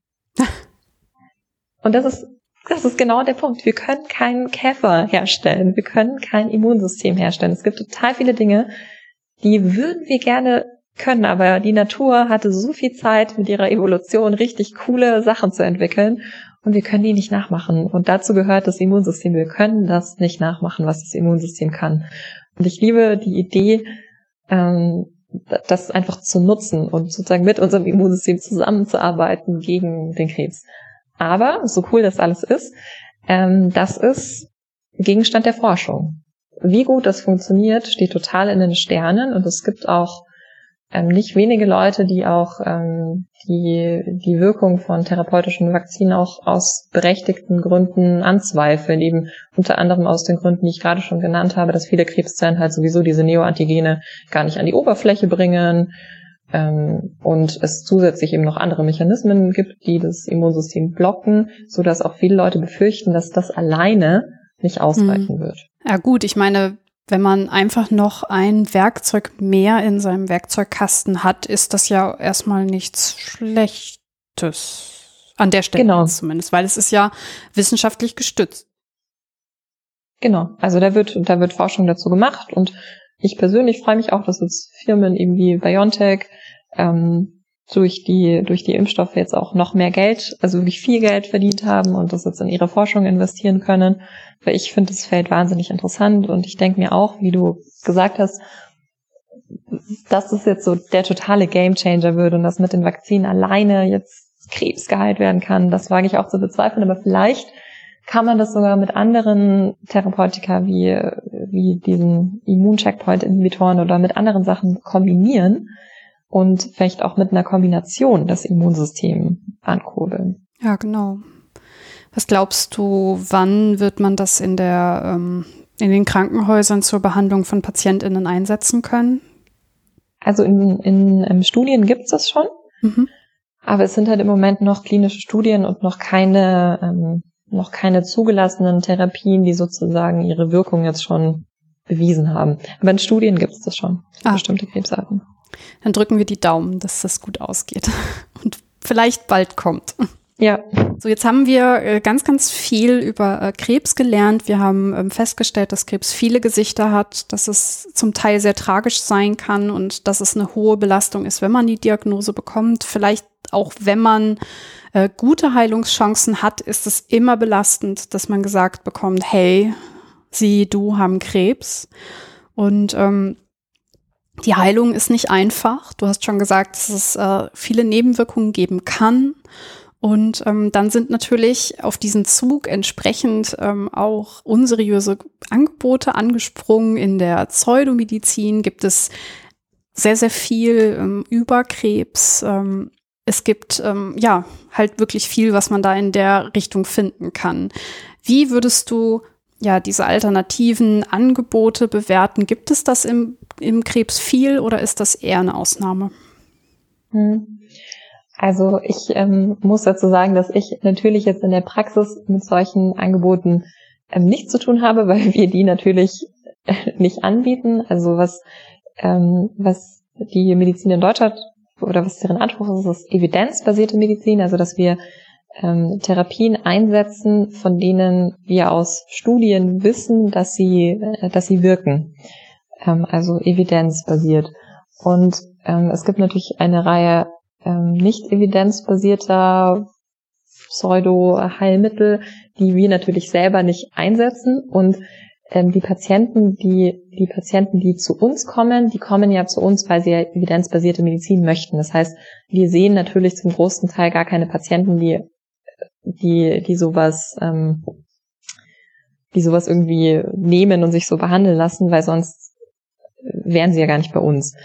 Was ich aber tatsächlich selten erlebt habe, ähm, also auch schon im praktischen Jahr und auch jetzt schon in der kurzen Zeit, in der ich an der Uniklinik bin, dass es tatsächlich mal irgendwie Patienten gibt, die sich, ähm, die sich erst spät an uns wenden, also die tatsächlich zuerst ähm, Heilpraktiker aufsuchen und zuerst irgendwelche Pseudo-Alternativ ähm, Therapien machen und dann erst zu uns kommen, wenn es schon zu spät ist. Also wenn die, wenn die dann metastasiert sind und dann doch merken, okay, ich jetzt wird's wirklich richtig ernst, jetzt kann es vielleicht echt sein, dass ich sterbe und dann verzweifelt sind und dann sich denken, oh Gott, okay, dann probiere ich jetzt doch noch mit evidenzbasierter Medizin. Das ist natürlich, ähm, das ist natürlich super schlimm, vor allem wenn es Erkrankungen sind, die man hätte wenn man sie früher behandelt hätte, die man noch hätte heilen können. Man liest ja auch manchmal so Presseberichte ähm, über irgendwelche Heilpraktiker oder sowas, die dann Krebspatienten ähm, therapieren und die ihnen äh, erzählen, dass sie nicht zu einem, zu einem Arzt gehen sollen und so. Das gibt's ja immer wieder. Aber persönlich habe ich natürlich dadurch nicht so viel Kontakt und wenn dann eher aus den Medien. Was ich schon seit einigen Jahren mache, also privat, ich interessiere mich halt auch schon ganz lange für so Pseudowissenschaft und so Pseudo-Alternativmedizin. Also ich sage Pseudo-Alternativmedizin, weil es gibt keine in, also in meinen Augen keine Alternative zu evidenzbasierter Medizin. Also ähm, evidenzbasierte Medizin kann natürlich total viel nicht. Also es gibt viele Dinge, die, die können wir nicht. Wir, wir würden sie gerne können, aber wir sind einfach noch nicht an dem Punkt. Es gibt Erkrankungen, die können wir nicht heilen, die können wir nicht behandeln. Es gibt vieles, wir nicht können. Aber zumindest gibt es Sachen, die können wir nach bestem Wissen machen und das ist evidenzbasiert. Und dazu gibt es in meinen Augen kein, keine Alternative. Also man macht es nach bestem nach bestem Wissen und Gewissen. Und dazu gibt es für mich keine Alternative. Deshalb gibt es für mich keine Alternativmedizin. Und deshalb sage ich Pseudo. Ja. Pseudo-Alternativmedizin. Und genau das eben Thema, das mich schon privat, also auch schon vor dem Medizinstudium schon sehr lange interessiert. Und es gibt hier, es gibt so eine Esoterikmesse, die überall in Deutschland stattfindet, zweimal im Jahr. Und die kommt auch zweimal im Jahr nach München. Und da bin ich schon oft hingegangen, um, also am Anfang noch, weil ich irgendwie mal dachte, eh so Messe ist bestimmt ganz witzig und so. Und ähm, dann habe ich aber schon beim ersten Besuch gemerkt, dass es überhaupt nicht witzig ist und dass es da in erster Linie tatsächlich um Medizin geht und dass da einfach völlig normale Leute hinkommen, die einfach Angst um ihre Gesundheit haben, weil sie nicht krank werden wollen oder weil sie schon krank sind oder weil ihre Angehörigen krank sind und die einfach nur Hilfe suchen und dahin kommen. Mhm. Und da habe ich tatsächlich ähm, Therapien gesehen oder also Therapien in Anführungsstrichen, die da ähm, verkauft angeboten werden, ähm, zum Teil sogar auch mit dem Versprechen, auch Krebs heilen zu können. Und ähm, deshalb kenne ich das sogar ein bisschen mehr aus dem Privaten als aus dem Berufsalltag. Wie würdest du denn dieses Geschäft mit der Angst, was dann da ja passiert. Ich habe das jetzt mal direkt so geframed oder man kann es mhm. auch äh, Spiel mit der Hoffnung, das hatte ich glaube ich eingangs auch so genannt. Ähm, wie würdest du das aus medizinethischer Sicht bewerten? Was hast du da privat erlebt? Ähm, machst, mhm. macht, ja, trifft einen das? Ja, also zunächst einmal kann ich das, ähm, also diesen, diesen Wunsch von Patientinnen und Patienten extrem gut nachvollziehen. Also zum Beispiel ich auf Stationen, die meisten Patientinnen, die, die ich sehe, werden früher oder später an ihrer Erkrankung versterben, weil sie sind halt stationär im Krankenhaus. Man kann ganz viele Krebstherapien, kann man zum Beispiel auch ambulant machen oder so, aber gerade wenn die Leute halt wirklich im Krankenhaus sein müssen, kann, hat es oft den Grund, entweder die Therapie ist so intensiv, dass man sie einfach stationär machen muss, aber die Leute haben eine super Prognose, werden wieder gesund, oder die müssen das irgendwie stationär machen, weil sie nicht so fit sind, weil es schon fortgeschrittener ist. Wirklich viele Patienten, die ich sehe, werden sterben. Mhm. Ich habe gestern, habe ich mit einem Patienten telefoniert, der war schon öfter bei uns, der hatte gestern eine Frage, der ist 19 Jahre alt und der wird sterben.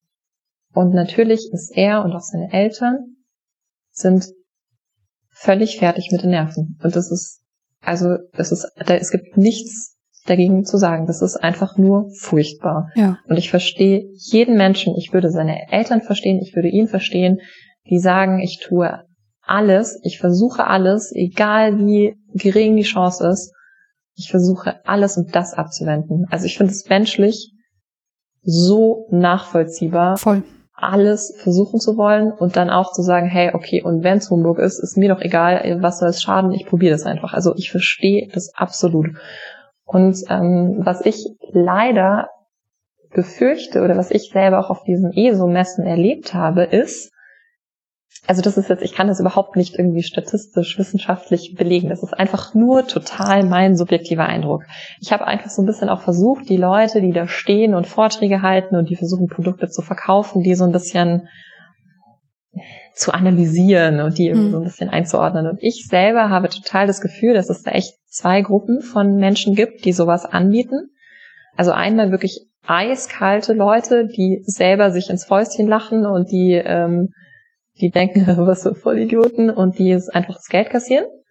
Ich glaube, die gibt's schon in dieser Branche, mhm. aber ich habe das Gefühl, dass es da auch richtig viele Leute gibt, die an ihre eigenen Produkte und Therapien wirklich glauben. Ja. Und das macht es so super, super gefährlich. Da sind dann Leute, die haben irgendwann, da habe ich auch mal so einen Vortrag von einer gehört, die hat selber eine schlechte Erfahrung mit der evidenzbasierten Medizin gemacht, weil ihre Tochter krank war und die evidenzbasierte Medizin konnte ihrer Tochter nicht helfen. Das habe ich jetzt gerade gesagt. Es gibt leider Grenzen in der Medizin. Es gibt viele Sachen, die können wir nicht. Ja. Wir würden sie gern können, aber wir können es nicht. Und deshalb gibt es viele Menschen da draußen, die ja von der evidenzbasierten Medizin enttäuscht wurden weil zum Beispiel jemand nicht geheilt werden konnte oder Beschwerden nicht gelindert werden konnten. Und dann habe ich es ja selber erlebt, aus, äh, als meine Mutter krank war, dass dann wirklich, man fühlt sich abgefertigt, das ist menschlich unter aller Sau.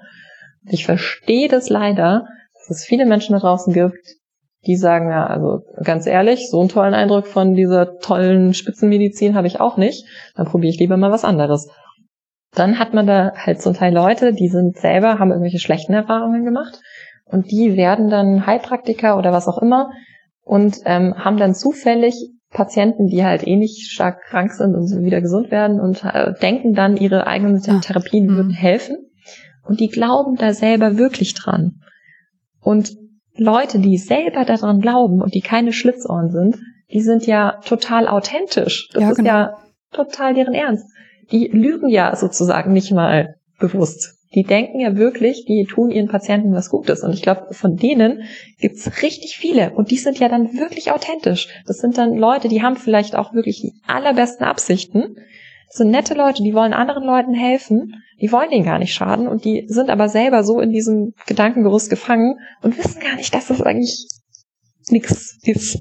Und ich glaube, das ist eine super gefährliche Kombination. Wenn dann gerade diese zwei Gruppen aufeinandertreffen, dann ist da jemand, der ist enttäuscht und fühlt sich nicht gehört, dann ist da jemand anderes und sagt, absolut und genau deshalb gebe ich dir jetzt was anderes und ich gebe dir all das an Aufmerksamkeit, was du nicht bekommst in dem System und hier nimm das und dann wird alles gut.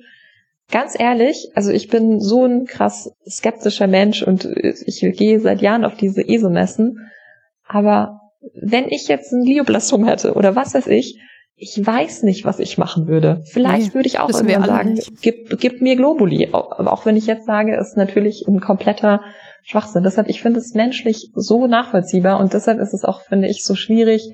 Also deshalb würde ich niemals Patienten dafür irgendwie verurteilen oder belächeln oder was auch immer. Ähm, und ja, ich, ich kann das verstehen, aber es bringt halt leider auch super viele Gefahren mit sich und ähm, mir wird auch oft vorgeworfen, weil ich halt sehr, sehr stark irgendwie gegen diese Pseudo-Alternativmedizin bin und dann wird einem oft auch so Kaltherzigkeit ähm, vorgeworfen. Ja, wie kann man denn den Leuten irgendwie absprechen, was sie für sich selbst entscheiden und so weiter. Aber so ist das überhaupt nicht gemeint. Es ist einfach so, dass ich auch viele Gefahren sehe.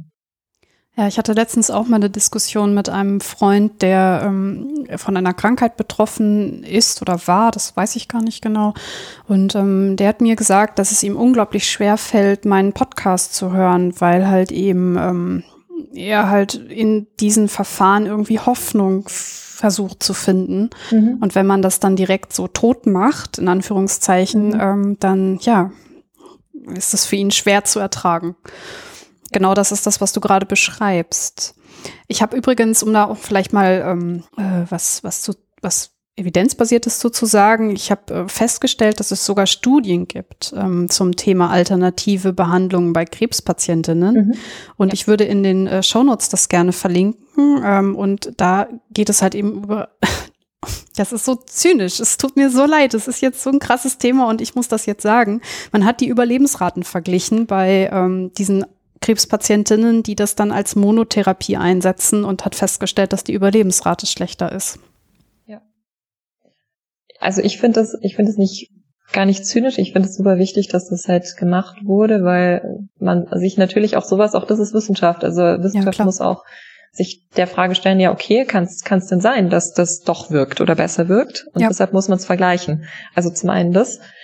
Ähm, und natürlich also ich finde es super, dass du das auch aktiv jetzt ansprichst und auch verlinken willst. Das finde ich nämlich auch super wichtig. Ähm, es ist eben nicht nur so, dass, dass jetzt Leute wie ich das irgendwie subjektiv nicht so toll finden, sondern das ist auch tatsächlich in Studien ähm, gezeigt. Also es gibt da zwei ganz wichtige Punkte. Also natürlich zum einen, wenn, wenn es für irgendeine Erkrankung eine evidenzbasierte Therapie gibt, die wirklich wirkt und wenn man die zum Beispiel nicht nimmt, dann hat man natürlich ein schlechteres Outcome als jemand, der die nimmt. Das ist ja, das kann sich jeder vorstellen.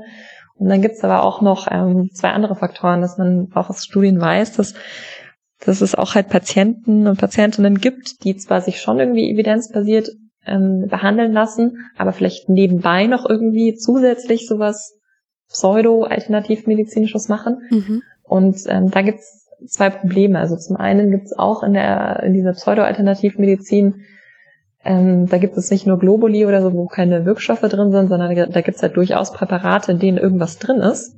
Und wo Wirkung da auch Wechselwirkung und Nebenwirkung, da kann es halt im schlimmsten Fall sein, man kriegt halt von irgendwem irgendein Kraut und irgendwelche Kräuter und was auch immer und nimmt die zusätzlich ein. Und die machen Wechselwirkungen mit den Therapeutika, ja. die man bekommt und schwächen die Wirkung ab. Deshalb ist das, kann ich auch nur allen Patientinnen und Patienten sagen, was auch immer ihr nehmt, bitte sagt es den Ärzten.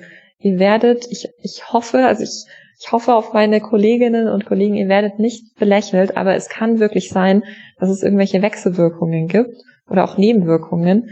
Und man kann euch darüber nicht aufklären, wenn man nicht weiß, dass ihr das nehmt. Mhm. Und das ist wirklich, also man denkt dann manchmal, ach, so ein Kraut oder irgendwas, das kann mir nicht schaden, aber gerade in Pflanzen sind ja wirklich Wirkstoffe drin. Und das könnte halt eventuell die Wirkung von Therapeutika abschwächen. Und das zweite ist, dass insgesamt ähm, auch das weiß man eben aus Studienpatientinnen und Patienten, die eben zusätzlich sowas machen, halt zwar schon, wenn die sich therapieren lassen, das schon so ein bisschen mitmachen, aber nicht ganz so adherent und compliant wie andere Patienten. Das heißt, ah, hm. vielleicht kommen die zwischendrin dann doch mal zu einem Termin nicht oder nehmen mal das Medikament doch nicht ein in der einen Woche, weil sie da das Gefühl haben, mit den Kräutern geht's aber besser und dass sie insgesamt einfach nicht ganz so therapieadherent sind. Und so kommt es eben zustande durch einmal Verweigerung von Therapien, durch nicht so gute Therapieadherenz und Compliance und auch durch Wechselwirkungen, dass tatsächlich dann auch ähm, die Prognose schlechter ist, wenn man das macht. Gut, dass du das nochmal rausgestellt hast. Jetzt hast du schon öfter in deinen Ausführungen die HeilpraktikerInnen angesprochen. Welche Rolle spielen die in diesem Feld? Mhm. Ähm, also da habe ich jetzt ehrlich gesagt keine, keine Zahlen dazu. Ich, ich weiß jetzt nicht, wie viele Heilpraktikerinnen und äh, Heilpraktiker jetzt Krebstherapien tatsächlich anbieten. Wie gesagt, da liest, liest man ab und zu mal was von irgendwelchen Gerichtsurteilen und so hat es ja alles schon gegeben. Ähm, also ich hoffe, dass sie in der Krebstherapie keine große Rolle spielen und dass, dass die ihren Patienten sagen, hier ist meine Grenze erreicht, hier gehst du bitte ins Krankenhaus. Ähm, das, das weiß ich nicht, aber ich finde, ich kann nur was dazu sagen, dass ich leider halt insgesamt so hart sich das auch anhört. Ich weiß auch, dass da viele Menschen persönlich ähm, sich angegriffen fühlen. Aber ich gehöre zu den Menschen, die es nicht gut finden, dass dieser Heilpraktikerberuf in Deutschland überhaupt existiert. Hm, ja, klar, sehe ich genauso. Es ist halt so, dass ähm, die Gefahren hast du gerade schon aufgezählt. Also, ähm, dass es eben nicht nur dazu führen kann, dass man den Krebs verschleppt, sondern dass man eben auch durch andere Folgen ähm, die konventionelle Therapie beeinflusst. Und HeilpraktikerInnen sind dabei die, die dann halt so einen Rat geben, ja, hier nimm doch mal das Kraut. So nehme ich das mhm. auch wahr. Ja. Und ähm, was für mich auch noch so ein wichtiger anderer Aspekt ist, also mir ist es total wichtig, dass ähm, Patientinnen und Patienten ähm, auch verstehen, was mit ihnen los ist. Also dass sie so ein bisschen ihre Erkrankung verstehen und dass sie auch verstehen, was, was die Therapie eigentlich genau macht. Also für mhm. mich hat es einfach was mit Autonomie zu tun, dass einfach ein Mensch muss für sich selber entscheiden können, welche Therapie er möchte mhm. und welche nicht. Und dafür braucht er zu einem gewissen Grad auch Wissen und, und, und Verständnis. Also man kann, wenn man gar nicht alle Sachen gar nicht alle Faktoren kennt und nicht alles weiß, kann man ja eigentlich keine wirklich selbstbestimmte Entscheidung für sich treffen. Ja. Deshalb gehört so eine autonomen Entscheidung von einem Patienten gehört auch, auch Wissen. Und deshalb äh, finde ich es auch ganz wichtig, eben auch Patienten nach bestem Wissen und Gewissen auch aufzuklären, ja. um ihnen überhaupt diese Autonomiefähigkeit ähm, ja zu, zu geben und ähm, wenn, wenn eben Heilpraktiker und Heilpraktikerinnen oder zum Teil machen das ja auch Leute aus, ähm, aus, aus äh, seriösen medizinischen Berufen, ähm, einfach medizinische Behauptungen aufstellen, die nicht zutreffen, die eben nicht nach bestem Wissen sind, dann ist das halt einfach eine, eine Falschinformation und solche Falschinformationen können dann auch andere Bereiche betreffen. Also wenn irgendjemand sagt, hier, nimm diese Globuli und da ist zwar kein Wirkstoff drin, aber das ist irgendwas mit, ich habe es gegen den Erdmittelpunkt geschüttelt und irgendein Gedächtnis und irgendwas Minus und Minus gibt Plus, weil in, wenn da jetzt ein Wirkstoff drin wäre, dann würde er genau die Beschwerde machen, die du gerade hast. Und wenn ich jetzt den Wirkstoff aber praktisch nicht gebe und es gegen den Mittelpunkt geschüttelt habe, dann wird jetzt alles besser. Also das ist ja wirklich völlig abstrus, ja. Und wenn ich Patienten irgendwie das kommuniziere und sage, ja, ja, das ist cool und genauso machen wir das, nimm das, nimm das Globuli und alles ist gut. Und dann müssen die im nächsten Moment sich aber irgendwas über Immun-Checkpoint-Blockade anhören, dann ist es passt dieser Wissensstand nicht zusammen. Und dann kann die Globuli-Gabe auf der einen Seite, die ja angeblich nicht schadet, weil es ist ja nichts drin, trotzdem die Vorstellung über Wissenschaft und Medizin ja. von jemandem durchaus prägen und beeinflussen. Ja. Und das beeinflusst dann aber ähm, eine medizinische ähm, Entscheidung in einem anderen Kontext. Und das ist, ist selbst bei politischen Entscheidungen so. Das letztendlich werden auch, ähm, keine Ahnung, jetzt auch so Sachen wie Impfpflicht oder was weiß ich, irgendwelche Verfahren, Gentechnik oder sonst wie, so solche Entscheidungen, was da in Deutschland erlaubt ist und was, was da gemacht wird, es hängt letztendlich davon ab, wie natürlich Politiker als Privatpersonen denken, aber auch wie die Bevölkerung einfach dazu steht. Und so wird, werden auch so große gesellschaftliche Entscheidungen einfach davon beeinflusst, wie viel der Einzelne über Medizin versteht. Ja. Und das ist was, was mich eben an dieser Berufsgruppe und auch an so nicht evidenzbasierten Pseudotherapien stört. Es sind gar nicht nur diese Therapien an sich, sondern das, was man eigentlich so diese Verdummung mhm. der Leute, die damit zwangsläufig einhergeht. Ja. Das kann man direkt mal so stehen lassen. Ähm, du hast jetzt mehrere Gefahren aufgezählt. Ich würde gerne noch eine Gefahr ergänzen, die äh, mir immer so Sorgen macht. Das ist nämlich, ähm, dass man den Patientinnen mit manchen Dingen auch einredet, dass sie quasi selber schuld sind und dass sie nicht mhm. positiv genug gedacht haben. Ich habe zum mhm. Beispiel ähm, mhm. eine Seite gefunden und das sind alles keine Sachen, die man schwer zu, also das ist keine Ausnahme. Die findet man auf den ersten Google-Seiten, wenn man ähm, mhm. das äh, eingibt. Ich habe ähm, eine Frau, die bietet äh, Seminare an und ähm, da, die hat in ihrem Text geschrieben, eine schwere Erkrankung kann der Start in ein neues Leben sein, wenn man ihre Botschaft versteht. Ja. Was was sendet das denn für eine Botschaft an die Leute? Ja, ja du bist selber ja. schuld oder du hast nicht ähm, positiv genug gedacht, wie ich es gerade schon mal ja. beschrieben habe. Und das finde ich einfach so ekelhaft. Und ähm, das stört mich sehr. Ja, also das, das finde ich auch furchtbar. Also ich weiß auch, dass es sowas gibt und eben auch ganz viel so diese wie meine Krebserkrankung mir äh, die, die, keine Ahnung den Weg zu meinem besten ja. Selbst ermöglicht hat und so. Da gibt's auch ganz viel so, so Ratgeber und Erfahrungsberichte. Ich finde das auch scheußlich. Da gibt's diesen Mythos irgendwie mit der Krebspersönlichkeit. Wenn man eben, wie du gesagt hast, nicht positiv genug im Leben steht, dann kriegt man Krebs und ist letztendlich selber schuld.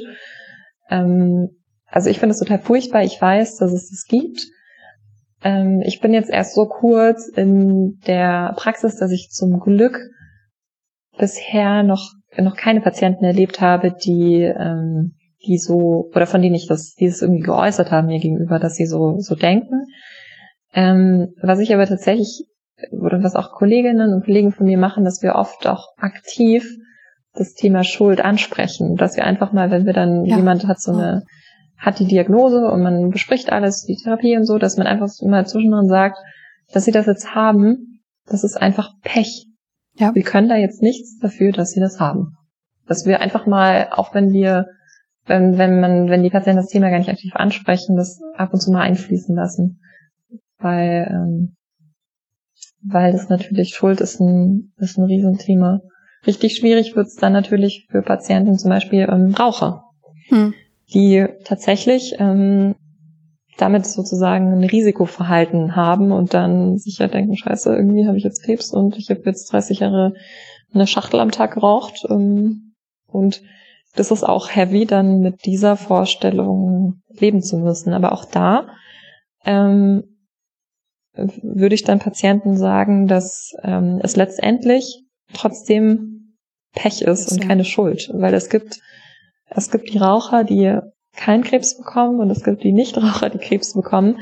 Es ist letztendlich kann man mit seinem persönlichen Gesundheitsverhalten kann man das Krebsrisiko reduzieren. Aber man hat, egal wie gesund man lebt, egal was man macht, niemals eine Garantie, keinen Krebs zu bekommen, weil dafür gibt es viel zu viele Faktoren, die wir gar nicht kontrollieren können, die angeboren sind, die einfach in unserer Umwelt sind, die wir nicht beeinflussen können. Und ähm, ja, und es gibt eben auch Fälle von Menschen mit Risikofaktoren, die trotzdem keinen Krebs bekommen. Also letztendlich kann man sein Risiko nur reduzieren, aber schuld ist man nie. Es ist in letzter Konsequenz immer Pech. Hm. Es ist natürlich auch ein bisschen unbefriedigend für viele und deswegen ist es so attraktiv, wenn jemandem ähm, eine einfache Erklärung geboten wird. Ja, absolut. Das ist, ähm, ich, ich glaube, das gibt halt auch ein Gefühl von Kontrolle, weil ja. Pech ist total schwer zu akzeptieren. Pech. Ja, okay, was kann man da machen? Nichts. Man kann dann Pech nichts machen. Aber so diese Vorstellung, okay, wenn ich jetzt einfach positiver bin, wenn ich jetzt einfach das und das tue. Das ist ja auch eben an diesen, auch nicht nur jetzt an dieser positiven Einstellung, sondern auch in diesen Pseudotherapien. Das gibt einem natürlich Kontrolle, dann kann man ja was tun.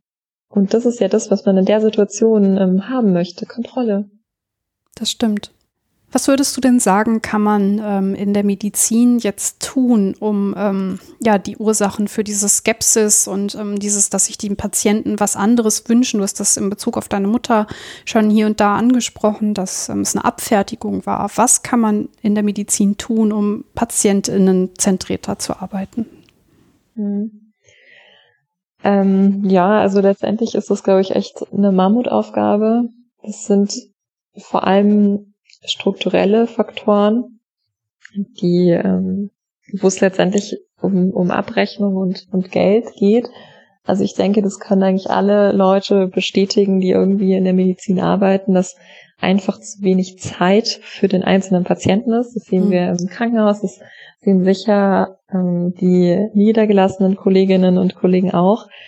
Ähm, keine Ahnung, auf der Station, auf der ich jetzt gerade bin, wir haben im Moment immer so 24 Patienten, wir sind zwar auch mehrere Ärzte, aber wenn ich das jetzt mal hochrechnen würde, wie viel Gesprächsbedarf hat denn eigentlich jemand, der gerade mit Krebs im Krankenhaus liegt? Ja, es wäre natürlich wunderbar, wenn ich mit jedem dieser 24 Patienten jeden Tag mindestens mal eine Stunde oder so reden würde.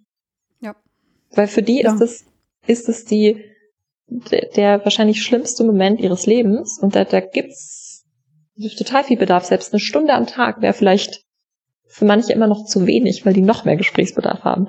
Ich kann nicht mit 24 Patienten an einem Tag, vier, also jeweils eine Stunde reden und dann noch ähm, die, die Arbeit machen. Also es ja. muss ja auch noch die Medizin gemacht werden und die Diagnostik und so weiter. Und ähm, dafür ist einfach keine Zeit da. Und auch was, woran ich auch sehr knabbere, mir ist halt gerade so diese Kommunikation total wichtig, aber die Strukturen in der Klinik sind trotzdem so, dass ich oft einfach aus Zeitgründen meinen eigenen Ansprüchen nicht gerecht werde und auch nicht so mit den Patienten kommuniziere, äh, wie ich es eigentlich gerne hätte. Also jetzt zum Beispiel gestern, ich habe gerade erzählt, dass ich gestern mit diesem 19-Jährigen te telefoniert habe, der ähm, total aufgelöst war. Ich habe mir tatsächlich eine Viertelstunde Zeit genommen, um mit dem zu telefonieren, ähm, weil es mir wichtig war, mir die Zeit zu nehmen und ihn jetzt nicht nach einer Minute am Telefon abzuwürgen. Mhm. Aber der hätte auch zwei Stunden mit mir telefonieren können. Letztendlich musste ich ihn trotzdem irgendwie nach 15 Minuten abwürgen. Und es hat mich, letztendlich hat mir das dann Stress gemacht, weil ich alleine im Spätdienst war. Ich hätte in der Zeit andere Sachen müssen. Ich hatte keine Viertelstunde Zeit, um mit ihm zu reden. Ich habe es aber trotzdem gemacht, weil es halt menschlich war. Aber menschlich war die Viertelstunde eigentlich auch nicht genug. Mhm. Und ähm, das ist halt echt so ein, so ein Dilemma. Die Strukturen sind so, dass wir einfach keine Zeit haben, mehr mit dem Patienten zu reden. Und ich habe das von der Patientenseite erlebt, dass meine Mutter Krebs hatte. Also was da in Gesprächen gelaufen ist, das war einfach ein Scherz. Also wie wir da abgefertigt wurden, also also es war wirklich unter aller Sau. Und ich verstehe auch Patienten, die sich vielleicht auch von mir unter aller Sau behandelt fühlen. So furchtbar sich das anhört und da leide ich auch drunter. Mhm. Aber wir können, so wie die Strukturen sind, können wir das, dieses Menschliche irgendwie nicht leisten. Und das liegt jetzt nicht an dem Haus, in dem ich arbeite, das ist halt überall so. Und da müsste man letztendlich, müsste man halt, was weiß ich, Gespräche irgendwie abrechnen können, weil natürlich auch, ich meine, wir in der Uniklinik, wir sind ja noch, wir haben ja gar nicht so einen krassen wirtschaftlichen Druck. Also ich meine, an irgendwelchen privaten Häusern oder auch kommunal ist es ja viel schlimmer. Also da, die Uni kann sich ja noch so das meiste gönnen irgendwie. Finanziell, aber auch für Niedergelassene. Wenn da jetzt einfach die, die eigene Existenz davon abhängt und man sich das einfach wirtschaftlich nicht leisten kann, mehr als zehn Minuten mit einem Patienten zu reden, dann ist der Fehler halt irgendwie im System. Und zum Beispiel an dem Haus, an dem ich arbeite, da ähm, wird eigentlich total viel für Patienten gemacht. Wir haben zum Beispiel eine total große Psychoonkologie und wir können wirklich für Patienten, können wir das anmelden, dass da ähm, Psychoonkologen und Onkologinnen kommen und die kommen mhm. auf Station und die reden mit Patienten. Wir haben einen total super Palliativdienst, die auch kommen mit den Leuten, reden mit Angehörigen, reden, die sich um Symptomkontrolle kümmern. Wir haben Physio, die kommt. Also wir haben auch viele Zusatzangebote also das ist natürlich das, was einzelne Kliniken oder Praxen natürlich leisten können, das sozusagen versuchen mit zusätzlichen Angeboten zu kompensieren, was an anderer Stelle fehlt. Aber dieses an anderer Stelle fehlen, das ist halt ein, Systemproblem und ein Abrechnungsproblem. Ja, das heißt, ähm, wir müssen darauf hoffen, dass sich das System ändert dass eben ähm, dieses System nicht so viel Angriffsfläche bietet für diese, ähm, du hast es pseudo-alternativen Medizinangebote genannt, was ich sehr, sehr passend finde, weil sie eben auch Gefahren, ähm, ja, äh, weil sie gefährlich sind, nicht nur in Bezug auf das Verschleppen des Krebses, sondern auch, wie du genau ausgeführt hast, mit den Wechselwirkungen. Ja, ähm, da müssen wir wohl, glaube ich, drauf hoffen und können ähm, nur hoffen, dass viele Institute so handeln wie deins. Und ähm, an der Stelle schon mal vielen Dank, dass du auch so viele Einblicke gibst hier. Ähm, das weiß ich sehr zu schätzen und das ist wirklich sehr wertvoll und ähm, ja, das ist cool. Vielen Dank. Gerne. So, wir haben jetzt ein sehr, sehr ja, krasses Thema ähm, besprochen und äh, sicherlich auch nicht alles streifen können, aber ich möchte dich noch mal fragen, ob wir irgendwas Wichtiges vergessen haben, was dir noch wichtig ist zu sagen. Mm, ich würde vielleicht gerne noch mal ein paar Punkte, die ich gesagt habe, noch mal betonen. Also wie gesagt, Gerne. wenn ihr irgendwas anderes macht an, an Pseudotherapien, dann bitte sagt es euren Ärzten, damit die euch zumindest darauf hinweisen können, dass es zum Beispiel Wirkabschwächungen oder irgendwas geben kann, damit ihr das zumindest wisst, ja.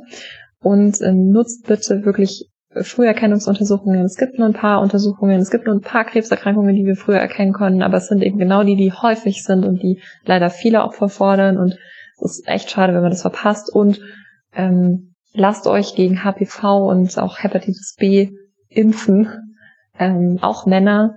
Und ähm, genau. Und das muss natürlich jetzt auch noch kommen von der Onkologin. Bitte raucht nicht. genau. Ja, dem kann ich mich nur anschließen. Ähm, es ist halt so, wie du es gesagt hast. Ähm, egal wie gesund man lebt, man hat immer das Risiko, dass einen der Krebs trifft. Aber wir wissen ja auch, dass die evidenzbasierte Medizin Lösungen hat und ähm, dass es viele Krebsarten gibt, wo man auch eine gute Heilungschance hat. Wir haben ja von dir gerade gehört, dass es auch in der Forschung vorangeht und ähm, dass da viel gemacht wird, um vielleicht auch nebenwirkungsärmer zu behandeln. Und wir haben ja diese große, große Hoffnung auf die mRNA-Impfung. Ähm, hoffen wir, dass das was wird und dass wir diesen sogenannten Scharfmacher in unseren Werkzeugkasten mit aufnehmen können. Also es gibt durchaus Aussichten auf ähm, Besserung. Und ähm, ja, wir haben hoffentlich mit diesem Format ein bisschen dazu beigetragen, dass man ähm, den Krebs besser einschätzen kann, dass man versteht, was da genau passiert, welche Chancen man hat, wonach man vielleicht auch fragen kann und warum vielleicht äh, der ein oder andere Arzt, die ein oder andere Ärztin sich dann doch die Zeit nicht so ganz nehmen kann, aber dass die Ärztinnen das im Kopf haben und dass sie euch Patienten im Blick haben. Und nur weil die evidenzbasierte Medizin auch so hier und da ihre Grenzen hat, heißt das nicht, dass ihr da nicht gut aufgehoben seid. Und ähm, dass die evidenzbasierte Medizin ist das, was gegen Krebs helfen kann und dann entsprechend auch die Heilungschancen erhöht. Gut, dann ähm, haben wir es, würde ich sagen. Ich bedanke mich schon mal bei dir. Ähm, das war ein unglaublich gutes Interview. Es hat sehr viel Spaß gemacht und ich habe mega viel gelernt. Vielen Dank dafür. Ich danke dir für die Einladung. Also das habe ich dir schon äh, vor dem Podcast jetzt heute gesagt, dass ich mich wahnsinnig gefreut habe, weil mir das Thema total am Herzen liegt. Also vielen Dank, dass du mich überhaupt angesprochen hast und ähm, dass du das Thema bringen wolltest. Und ähm, ja, mir hat es total viel Spaß gemacht und auch ganz vielen Dank. Und an euch, liebe Hörerinnen, wie immer gilt, ich freue mich über Rückmeldungen, Kommentare und Bewertungen.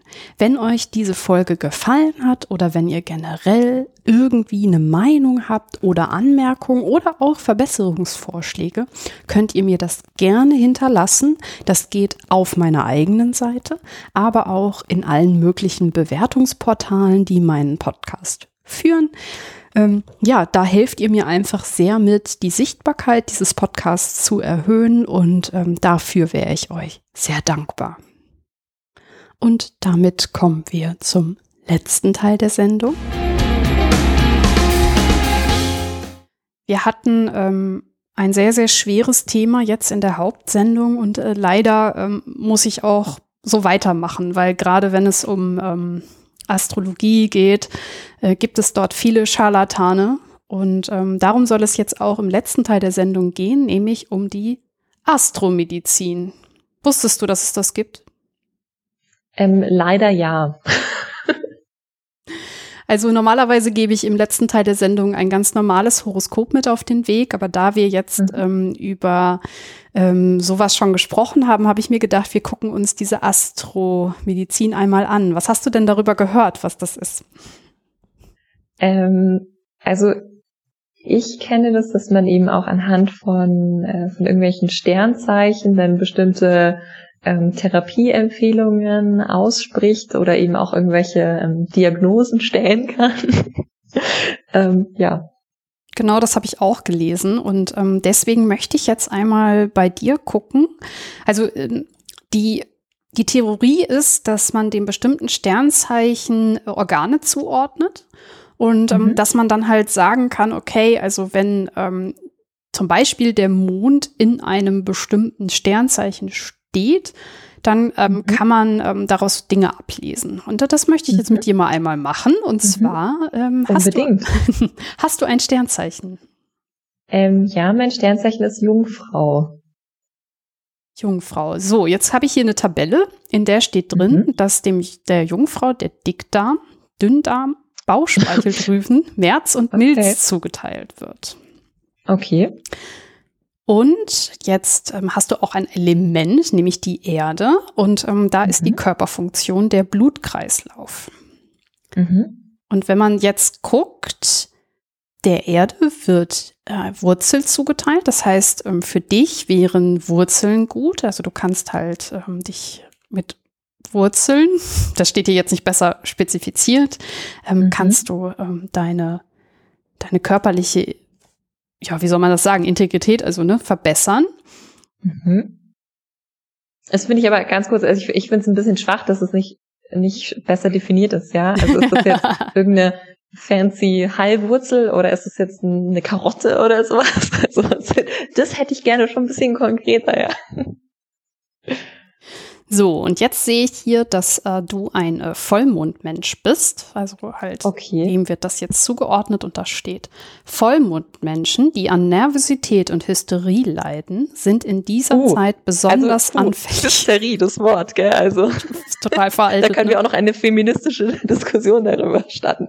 Ich glaube, das brauchen wir nicht, denn ähm, dass das ziemlicher Schwachsinn ist. Da, also, ja. Ja. Okay, sorry, ich habe dich unterbrochen. Kein Problem. Kinder kommen besonders gerne an Vollmondtagen auf die Welt. An diesen Tagen gesammelte Heilkräuter sind besonders wirksam. Also das heißt, du musst deine ähm, Wurzeln am äh, Vollmondtag sammeln. Mhm. Okay. Also ich werde natürlich auf jeden Fall versuchen, das, das einzurichten. Ich gehe sowieso immer total gerne Wurzeln und Heilkräuter sammeln. Ähm, bei Vollmond habe ich das natürlich bisher noch nicht gemacht. ähm, äh, werde ich, äh, werde ich einrichten, ja. Kleiner Funfact am Rande. Äh, auf der gleichen Seite ähm, gibt es dann auch noch ähm, eine Tabelle zum Einfluss des Mondstandes auf ihre Haare. Also ähm, erst hier Medizintipps und dann Haare. Ähm, bei dir, also wenn der Mond im Zwilling steht, dann musst du Folgendes tun. Halt, woran erkenne ich, ob der Mond im Zwilling steht? Ähm, das ist ein Sternbild und wenn dann der Mond da so durchgeht, dann, ähm, also Mhm. Ah, das ist ideal zum Haare schneiden, steht hier. Ideal zum Haare schneiden. Mhm. Nehmen wir okay. an, der Mond würde im Wassermann, Zwilling oder Waage stehen, äh, wachsen die Haare mhm. schneller. Mhm. Okay. Ähm, ist das verbreitet, so Astromedizin, oder ähm, eher nicht so? Also ich kenne das tatsächlich nur eben äh, von privat. Ähm, durch mein Interesse an, an solchen Sachen und ESO-Messe, da gibt's schon auch so ein paar Astro-Sachen. Ähm, aber jetzt so in, in der Klinik habe ich das tatsächlich noch nicht, also noch nicht erlebt, dass Patienten sich für sowas interessieren. Hast du ähm, auf der Messe da was Bestimmtes erlebt oder ähm, einfach nur so generell? Mm, also so also das, das krasseste, was ich erlebt habe, war ein Vortrag von einer Frau. Das war eben die, die auch ähm, zuerst, das war wirklich so rhetorisch, war es schon echt clever aufgebaut, die zuerst ihre eigene Geschichte mit ihrer kranken Tochter und mhm. niemand konnte ihr helfen. Und dann hat sie auf einmal die Lösung gefunden und so alles aufgebaut. Und dann ähm, ist sie am Ende aber doch ziemlich abgegangen und hat eben erzählt, dass ihr Geschäftspartner, der diese Technologie entwickelt hat, äh, die sie verkauft jetzt, ähm, der ja auch von der Pharmaindustrie ähm, umgebracht worden ist und so. Also das ist dann richtig, richtig heavy geworden und letztlich verkauft die, ähm, ist jetzt einfach kein Scherz, das sind DIN A4 große Plastikscheiben, mit irgendwie die mit so einer fancy Lambda-Vieh-Technologie oder was weiß ich, so heißt so in der Art, ähm, ähm, imprägniert sind, keine Ahnung, es sind einfach diese Plastikscheiben und wenn man sich die unter die ähm, Matratze legt, dann hilft es gegen alle möglichen Krankheiten und schützt vor allen möglichen Krankheiten. Und so eine Scheibe kostet halt ein paar hundert Euro. Mhm. Ähm, es gibt auch zum Beispiel also Kühlschrankmagneten. Es gibt dann einen, was ist das Kühlschrankmagnet, den kannst du in den Kühlschrank machen und dann sind deine Lebensmittel irgendwie gesünder und ein Dings, das was du dir auf den Schreibtisch stellst. Also gibt's für alle möglichen Lebenslagen und so. Und ähm, das war schon das war schon ganz schön abstrus irgendwie. Und was auch richtig hart war, ich habe mal einen Vortrag von einem, einem Aura-Chirurgen gehört. Das ist ein Typ, der wirklich behauptet, er könne Aura-Chirurgie betreiben. Was ist Aura-Chirurgie? Wie läuft das? Es läuft so, man muss sich nicht mehr mit diesem Typen treffen, man muss ihm einfach nur Geld überweisen. Und hm. er operiert dann aus der Ferne in Gedanken die eigene Aura und löst da, was auch immer man für ein Problem hat. Und er hat dann während dieses Vortrags sogar behauptet, er hätte einen Gendefekt bei einem Kind mit dieser Aura-Chirurgie therapiert. Mhm. Also das war, glaube ich, das Allerkrasseste, was ich auf dieser Messe gehört habe. Und jetzt stell dir vor, den Leuten wird erzählt, das ist das, was du machen musst, und dann haben sie das Geld dafür nicht. Wie kacke muss man sich denn dann fühlen? Also, das ist doch. Da fehlen mir die Worte, ehrlich gesagt. Ja, und das ist ja eben auch das Problem, dass auch ähm, Krebspatientinnen und Patienten haben ja oft auch wirklich große finanzielle Sorgen, weil die dann nicht arbeiten können. Das, das treibt wirklich manche Leute in den finanziellen Ruin. Und wenn dann solchen Leuten auch noch irgendwelche Therapien aufgeschwatzt werden, die, ähm, die dann noch Geld kosten, also für, für die evidenzbasierte Medizin müssen die ja nicht bezahlen, das wird ja dann von den Kassen bezahlt, ähm, dann, dann ist es halt noch bitterer, wenn die sich dann Geld leihen oder das Letzte, was sie haben, für sowas ausgeben und dann irgendjemandem überweisen, der sagt, ja, ja, überweis mir einfach das Geld, ich mache dann die Aura-Chirurgie. Also es ist, das ist richtig übel. Wichtig ist nochmal, was du schon in der Hauptsendung rausgestellt hast, ist, dass es eben nicht an diesen Patientinnen liegt. Also, dass man, wenn man verzweifelt ist, jeden Hoffnungsstrang irgendwie nimmt, den man kriegen kann, ist völlig verständlich. Du hast es gesagt. Ähm, aber ich kriege da so Wut auf die Leute, die das anbieten. Und ähm, das ist das, was mich da echt stört. Ja. Ja, jetzt haben wir natürlich auch wieder hier in diesem Blog ganz, ganz viel gehört, was sehr bedenklich ist. Aber das Schöne ist, wie ich es schon in der Hauptsendung angesprochen habe, dass die evidenzbasierte Medizin für ganz, ganz viel Lösungen hat. Wir können viele Krankheiten behandeln. Wir können den Krebs zumindest in Schach halten. Es gibt auch viele Krebsarten, die eine gute Heilungschance haben, vor allem wenn man sie früh findet. Und man braucht diese Scharlatane nicht und ähm, kann sich auf die evidenzbasierte Medizin verlassen. Und ähm, dort wird man Hilfe finden. Auch Hilfe, die von der Krankenkasse bezahlt wird.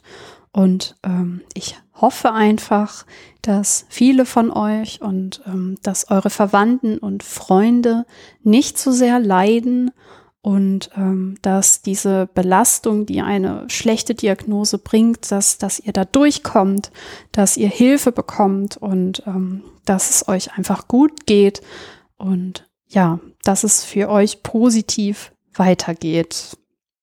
In diesem Sinne bedanke ich mich ein zweites Mal bei dir. Und ich danke dir. Und an euch, liebe HörerInnen, danke fürs Zuhören. Tschüss.